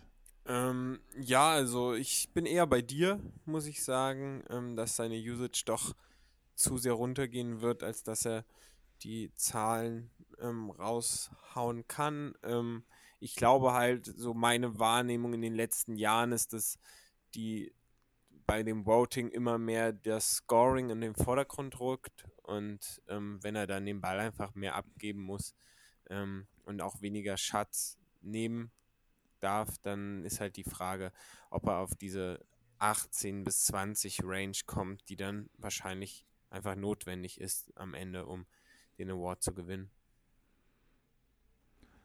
Okay. Willst du noch was dazu sagen, Sven? Sonst würde ich Tobi nach seinem Platz 2 fragen. Du darfst ihn gerne nach dem Platz 2 fragen. Dann Tobi, was ist dein Platz 2? okay, also ich wollte jetzt einfach mal Malcolm Brogdon raushauen. Ich glaube ganz ehrlich, dass es nicht wird. Einfach auch wieder das Thema, dass seine, sein Scoring nach unten gehen wird. Ähm, aber um nochmal das Thema vielleicht auf die veränderten Celtics zu werfen. Ähm, ich denke trotzdem, dass er, wenn er fit ist und genug Minuten, äh, genug spielen kann, dann im Zweifel an die ähm, 20 Punkte kommen kann. Deswegen dachte ich, ich hau ihn mal in die Runde. Sven? Ist ein legitimer Kandidat ich, ich sag mal, ich hoffe, dass er nicht genug spielt, um es zu werden. Ich hoffe, die gehen sehr konservativ mit um. Brockton ist wirklich jemand, der immens viel Verletzungshistorie mit hatte. Und Boston kann sich erlauben zu sagen, wir spielen ihn überhaupt kein Back-to-Back. -Back, äh, wir nehmen ihn lieber mal beim kleinen Wehwehchen mal eine Woche raus. Ähm, das ist das, was für mich das K.O.-Kriterium war. Ich glaube, von der reinen Qualität her gibt es kaum einen Bankspieler, der besser ist wie er. Also da könnte man ihn sogar locker auf 1 irgendwo sind. Okay, dann würde ich ganz kurz Chris seinen Take ähm, raushauen. Mein Gefühl sagt Malcolm Brockton. Wie sinnvoll das ist, kann ich nicht sagen, aber ich fühle es. Am Ende gehe ich mit meinem Gefühl, Brockton wird das Sixth Man of the Year. Ja. Das ist Chris sein Take, Platz 1, Malcolm Brockton. Also da bist du, Tobi, sehr nah an Chris. Ich habe ja bei dem Punkt Brockton bloß ausgeschrieben, dass ich diesen Take sehr interessant finde. Der Chor muss halt halten. Und wenn ich das wüsste, dass der Körper hält und dass die, dass die äh, Celtics ihn nicht schonen, dann würde ich ihn ganz klar auf Platz 2 auch schieben. Aber ich denke, er wird geschont, um in den Playoffs fit zu sein, weil das der Punkt ist, wo die Celtics ihn am meisten brauchen, weshalb ich denke, dass er nicht auf die Spiele kommen wird und nicht auf die Minuten am Ende auch kommen wird. Ja, also ich würde dir auch am Ende zustimmen, dass als ähm, er am Ende einfach nicht genug spielen wird, aber ich dachte mir, ich werfe mal, wie gesagt, den Namen einfach rein, weil rein vom Potenzial und im individuellen Spiel betrachtet, denke ich, hat er einen sehr legitimen Case, aber über die Saison betrachtet, glaube ich, wird es dann einfach nicht reichen. Hoffentlich für ihn, dass es nicht reichen wird, weil und hoffentlich auch für die Celtics, dass sie ihn halt nicht verfeuern, wie Sven schon meinte. Dann würde ich meinen Platz 2 vorstellen. Der ist vor zwei Jahren auch, glaube ich, in den Top 5 gewesen oder wenn nicht sogar noch höher. Ich weiß, dass er vor zwei Jahren mein Platz 2 auch gewesen ist. Und ich hoffe, es kommt so eine kleine Reunion einfach, weil ich, obwohl ich so negativ den Knicks gegenüber bin, trotzdem hoffe, dass es eine kleine Feel-Good-Story haben, weil ich es mir einfach wünschen würde für ihn, weil ich Derrick Rose als Spieler sehr liebe und ich hoffe einfach, dass er dass man sich doch noch irgendwie in die Play-Ins schieben kann und Derrick Rose halt nochmal so diese typische Sixth-Man-Season spielen kann. Man muss halt sagen, er spielt immer wesentlich besser von den Sets, von der ähm, von den Quoten her und allem drum und dran, wenn er von der Bank kommt. Unter Thibodeau hat er schon immer gut performt und deswegen so eine Feel-Good-Story à la Rose würde ich mir schon wünschen. Zumal ich halt auch denke, dass keine Ahnung, es ist so ein bisschen Utopie, aber der Brunson-Zugang macht das halt schon schwierig. Aber wie gesagt, ich sehe halt Brunson irgendwie nicht, dass er die Rolle so erfüllen kann. Und deswegen wird halt, werden halt mehr Minuten für Rose im Laufe der Saison von der Bank offen werden, die er nutzen kann. Und ich glaube schon, dass einfach aufgrund des Verständnisses, was Thibodeau zu Rose hat, dass er da schon in genug Sets kommt, um seine Stärken auszuspielen? Also ich sag mal so, ich kann dich jetzt nicht kritisieren. Es war mein erst mein Platz 1 Tipp im letzten Jahr, weil äh, von dem, was er quasi in der zweiten Saisonhilfe, also nach dem Wechsel zu den Knicks, äh, in dem Jahr davor gespielt hat, da war er über diese paar Monate der beste sechste Mann der Liga und zwar eigentlich mit Abstand. Äh, Im letzten Jahr hat er irgendwas um die 26 Spiele gemacht. Äh, ich setze auf keinen, der 26 Spiele gemacht hat. Und auch die Jahre davor, also äh, das die, die Gefahr ist, dass immer mehr bergab geht, was das angeht. Und, und das muss man auch nochmal dazu sehen, weshalb ich doch schon für sehr gewagt jetzt für diese Saison halte, ist, wie gesagt, ich glaube nicht, dass er an Brunson vorbeikommt. Ich sehe auch die Chance, dass ähm, ein Quickly ihn, ihm Minuten dann nochmal wegnimmt, weil eigentlich müsste man ihn etwas öfters, zumindest als Backup in dieser Rolle mit sehen. Also er hat da, er, er, die, ich sag mal, die Lineups Rose Quickly waren absolut hervorragend, aber langsam muss man ein bisschen mehr sehen, ähm, wie sich Quickly auch auf Backup macht.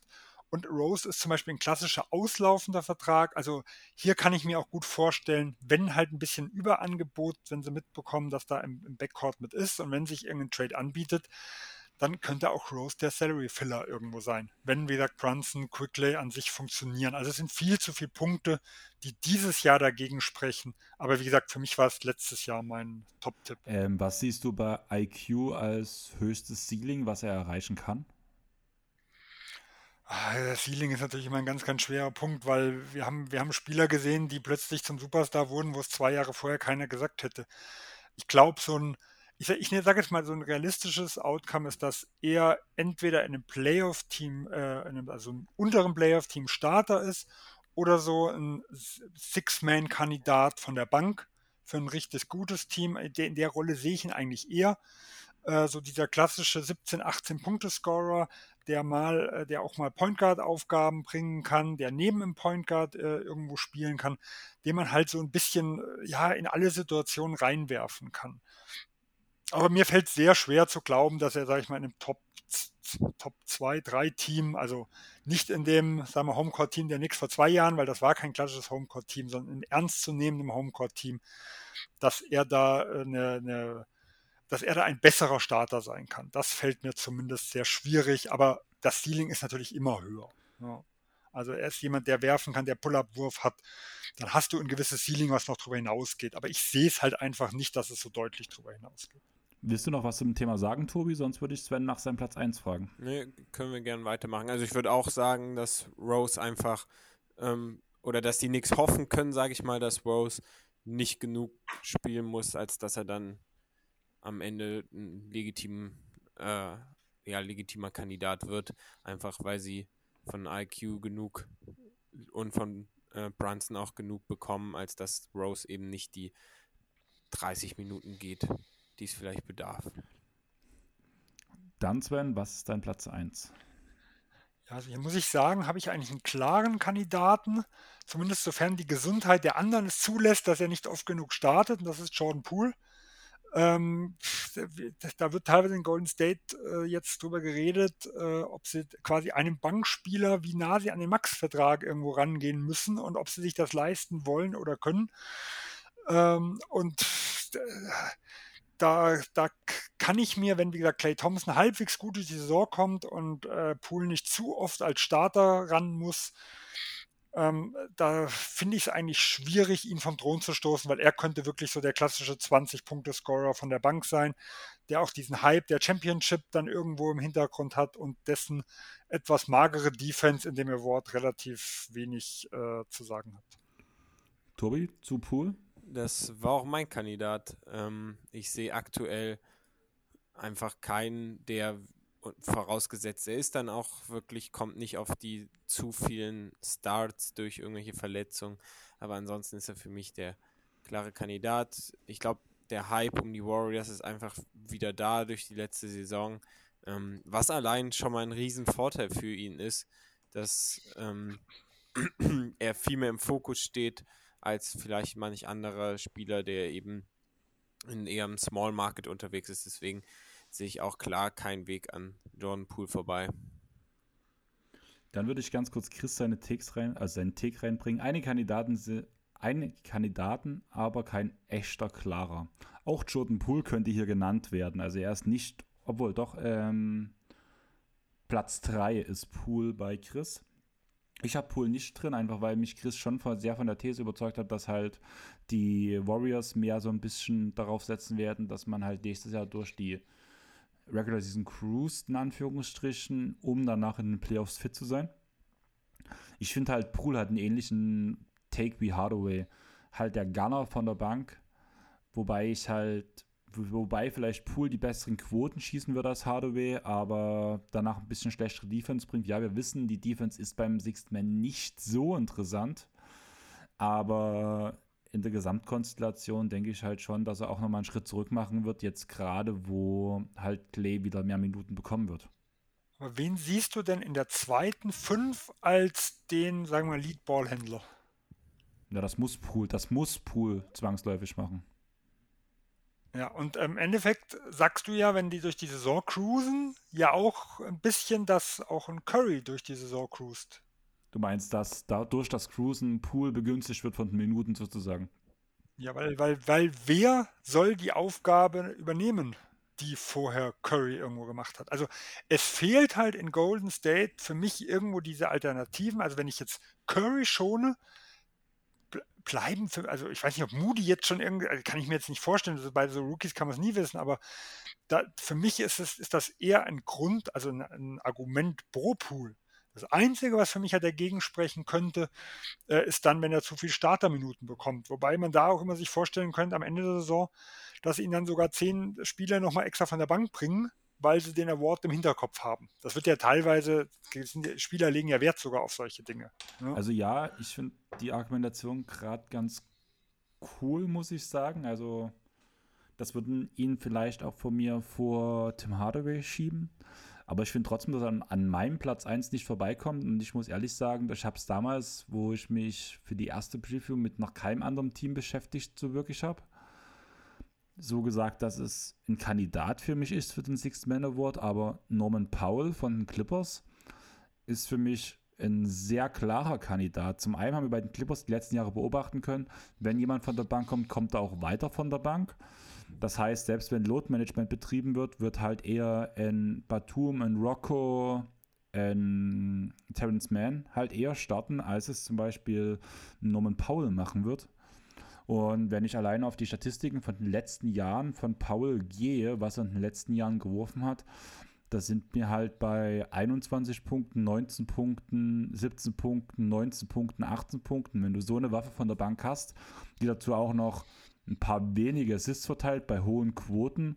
Klar, die Rolle wird kleiner bei den Clippers, aber wir haben ja vor uns schon festgestellt, dass bloß weil die Zahlen runtergehen, heißt das ja nicht gleich, dass man mit Six Man ausscheidet. Also ich finde schon, dass Powell wesentlich mehr Potenzial dafür hat als zum Beispiel ein Jordan Poole oder ähm, ein Malcolm Procton. Einfach weil ich glaube schon, dass er in seiner Rolle bleibt.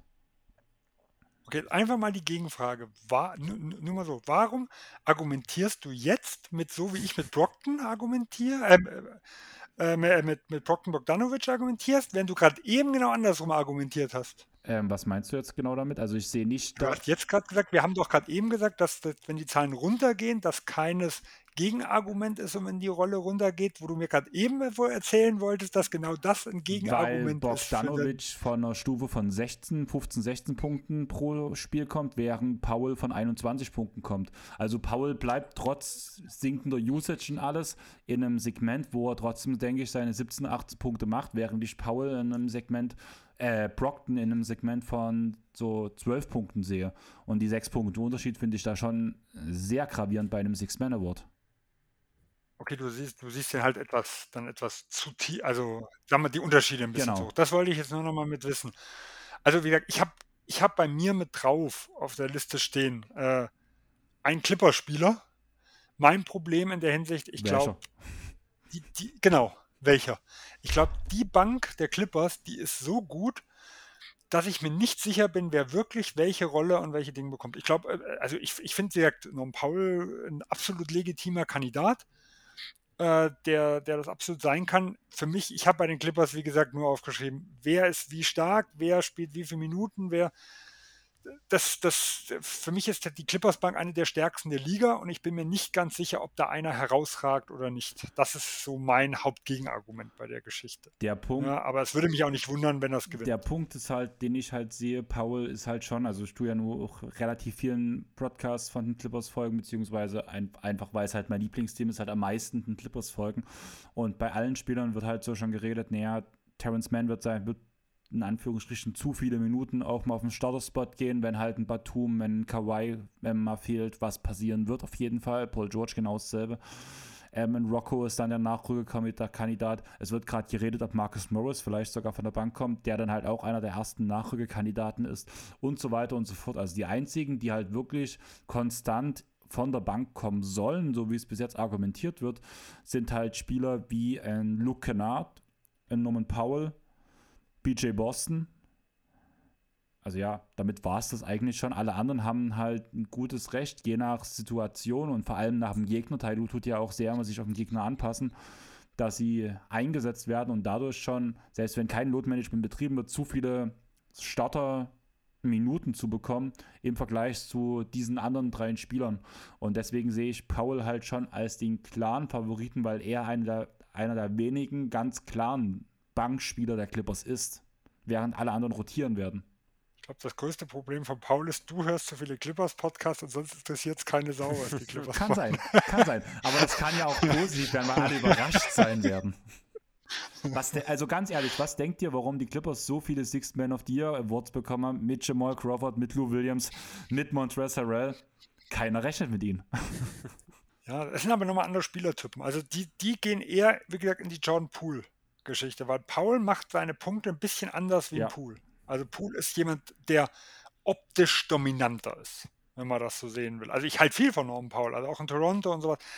Ähm, der, der, der, ist, der ist wirklich gut, aber also er fällt für mich auch nicht in diese klassische Riege, wo man sagt, das ist dieser, dieser Ballhändler, dieser Dominator äh, irgendwo von der Bank. Da, das sind ja die, die, wie gesagt, oft nochmal diesen Extraschub irgendwo bekommen, das, was, was das ist. Und das ist für mich ein Norman Powell nicht im klassischen Sinne. Er ist ein guter Scorer, aber nicht so dieser, ja, ich weiß nicht, ob man Führungsspieler, aber ich, ich halte die von den anderen auch nicht so für ein Führungsspieler. Aber optisch gesehen sind die anderen, sind die anderen viel auffälliger. Ja, vielleicht ein bisschen weniger. Showtime so.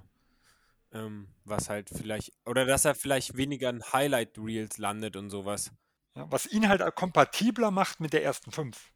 Und das ist ja, das ist was, was ich jetzt als Fan doch schon interessanter finde, wie jetzt, also gerade Crawford und Lou Williams, das waren die, denen habe ich nie eine Stimme, hätte ich nie eine Stimme gegeben, ja, in vielen Jahren. Same, same, geht mir ja genauso, selbst als Clippers-Fan ähm, hätte ich das nicht gemacht.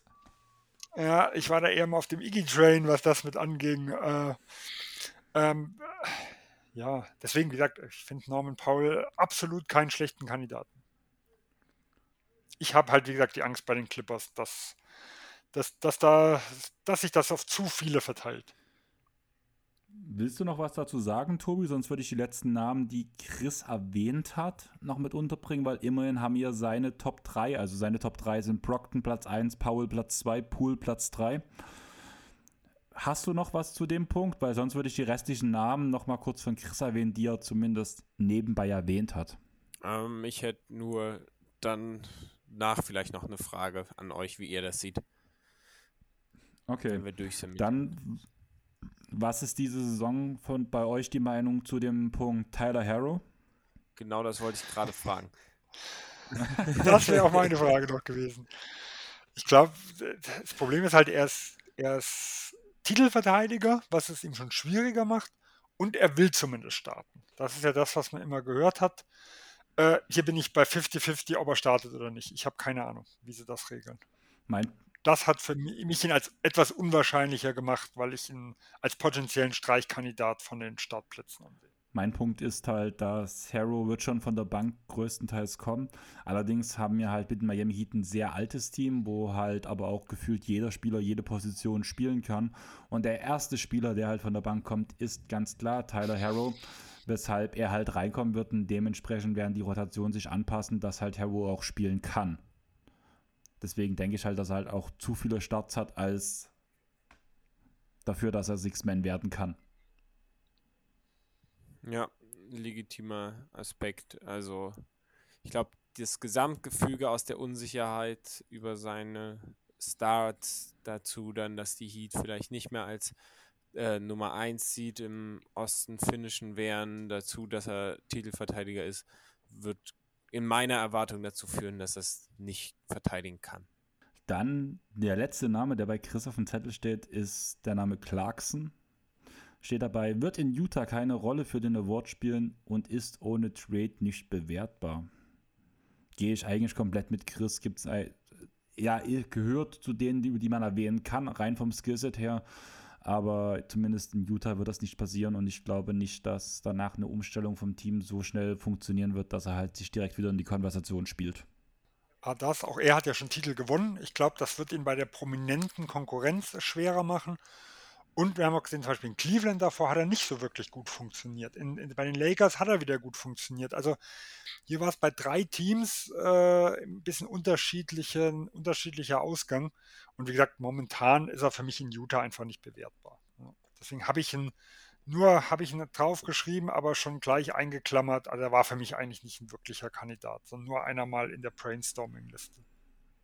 Da habe ich noch deutlich mehr, die ich da noch interessanter finde als Clarkson. Tobi, was sagst du noch zu Clarkson zu sagen? Ja, ich würde sagen, also wenn überhaupt, aber dafür ist es eigentlich zu spät, wäre für ihn eine Option, dass er relativ frühzeitig gedealt wird und dann in einem Team wirklich fest was etablieren kann. Ich glaube nicht, dass wenn er während der Saison noch irgendwo verschippt wird, er dann ähm, genug eingearbeitet ist in das Team, als dass er dann am Ende in den erweiterten oder in den engeren Kreis für den Award kommt.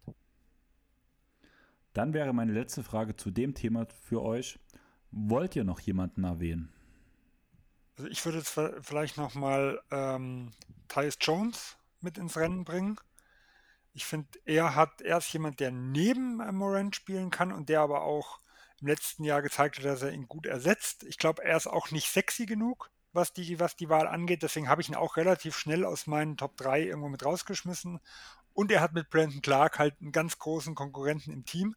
Aber rein von seinen, von seinen Leistungen her muss er erwähnt werden, auch wenn ich, wie gesagt, mir nicht vorstellen kann, dass er, dass er eine Chance auf die Top 3 hat. Bei Jones denke ich auch, dass er zu viel starten wird. Einfach Morant wird halt schon geschont, da wird bei jedem kleinen Knieproblem wird gesagt, dann setzt man ein Spiel aus und ich glaube einfach, dass Tyus Jones deswegen einfach zu viele Starts bekommt, vor allem wo Melton jetzt weg ist, die sich ja so ein bisschen abgewechselt haben, wenn das halt der Fall war, dass halt Morant ausgefallen ist.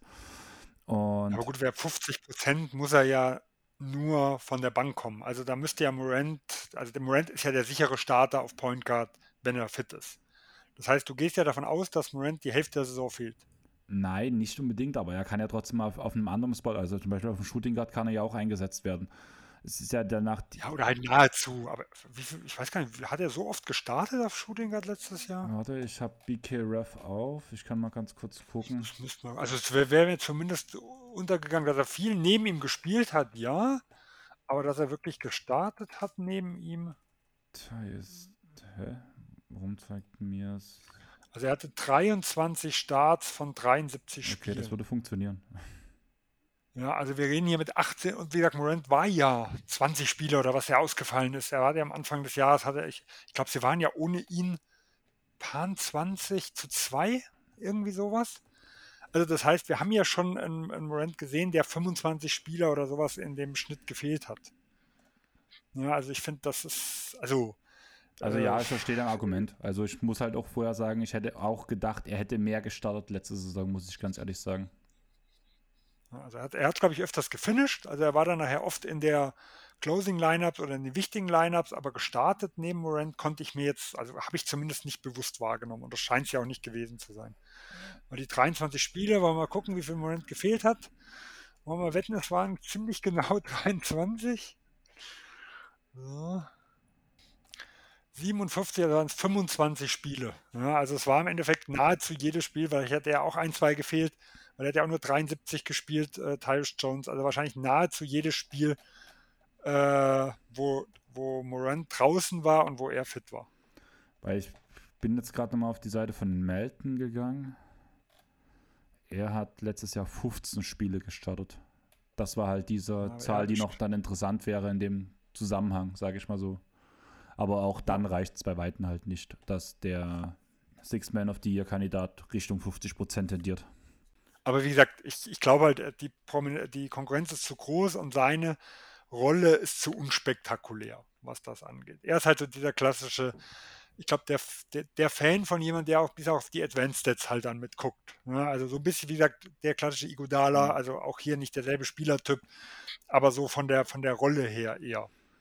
Äh, und nicht der, der Spieler, der halt einen umhaut von den Statistiken. Dann wäre die Frage, habt ihr noch jemanden oder wollen wir es Richtung Ende bringen?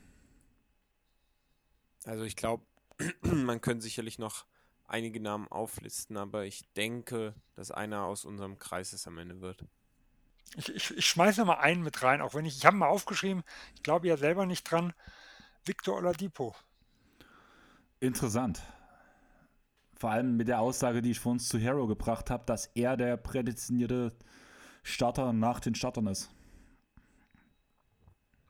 Ja, ist halt, er ist halt der gleiche Spieler, der letztes Jahr ja erst ganz spät von der Verletzung zurückgekommen ist, der viel verletzt war über die letzten Jahre, der aber, wo er das letzte Mal fit war, brutal stark war. Und wenn, wenn man, deswegen weiß man bei ihm, finde ich, überhaupt nicht, was man bekommt. Ich würde ihn nie wagen, unter die Top 3 zu nehmen, aber rein vom Potenzial her würde es mich nicht mal wundern. Ne? Kann ich gut wenn verstehen. er sich da langsam irgendwo mit reinspielt äh, nach einem Off-Season, sage ich mal, wo er dann vielleicht mal wieder an, gut an sich arbeiten konnte. Ich weiß es nicht, ich habe zumindest nichts gehört, dass er jetzt wieder angeschlagen war. Ja, die Frage ist halt, ich glaube, dass er wirklich über 60 Spiele gemacht hat, liegt halt bei ihm fünf Jahre zurück oder so.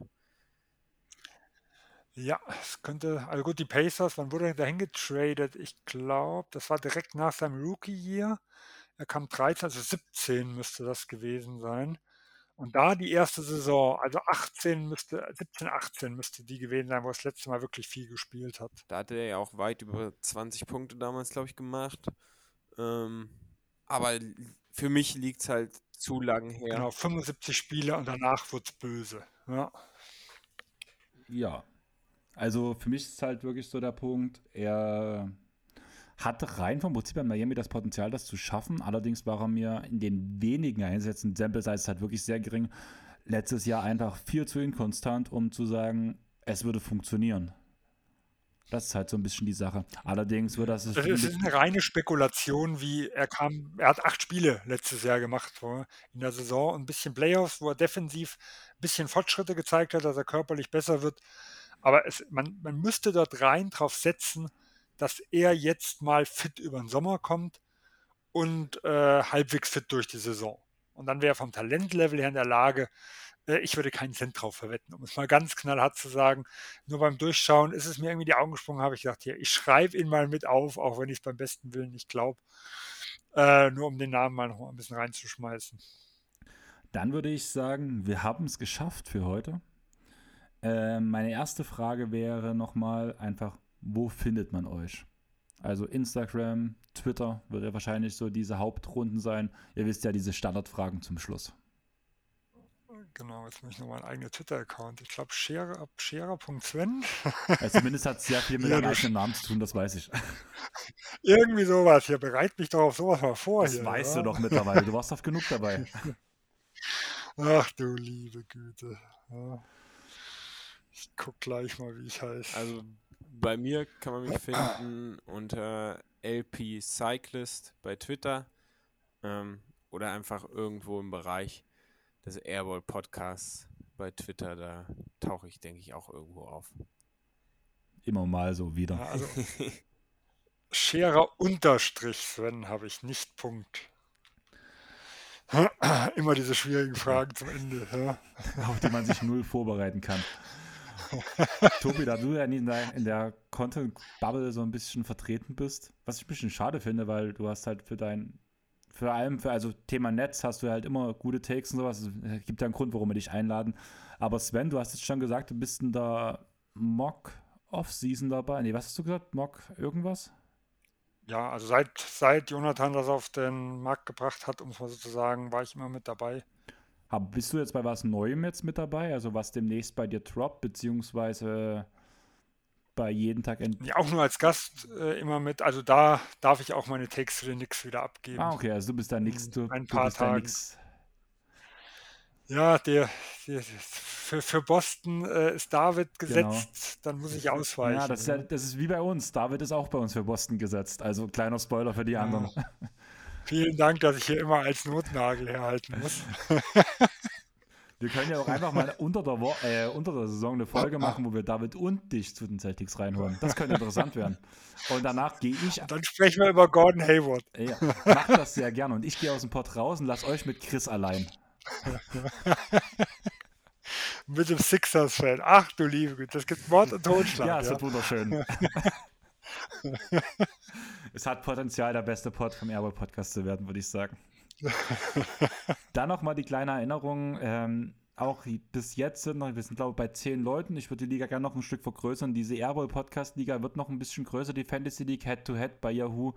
Meldet euch bitte, damit wir danach dem nächsten Draft ähm, Termin ansprechen können. Geht natürlich die Einladung an euch beide auch raus, wenn ihr Lust habt, könnt ihr euch auch jederzeit bei mir melden, dann haue ich euch mit dem Discord rein und dann nehmen wir euch in die Liga mit auf, sobald es halt losgeht. Sonst würde ich sagen, wir haben es geschafft. Chris würde sich jetzt eigentlich zurücklehnen, der ist nicht da. Ich hoffe, er hat nicht so viel getrunken und liegt schon im Bett. Also für unsere Hörer, wir haben Samstag 23.05 Uhr mittlerweile, haben die drei Stunden fast geknackt. Deswegen würde ich sagen, wir bringen es möglichst schnell zu Ende. Folgt uns bitte auf Instagram, Facebook und Twitter. Lasst ein Follow bitte da bei ähm, Spotify, bei Deezer, bei Apple Podcast, bei Apple Podcast und bei Deezer, äh, bei Spotify kann man uns auch bewerten. Es ist spät. Ich will das Ding heute eigentlich noch fertig abmischen, weil ich morgen einen relativ vollgeplanten Tag habe und Chris zum Glück die Werbung macht. Deswegen würde ich sagen, danke an euch beide, dass ihr dabei wart. Wir haben es geschafft. Tschaußen. Ciao. Ciao.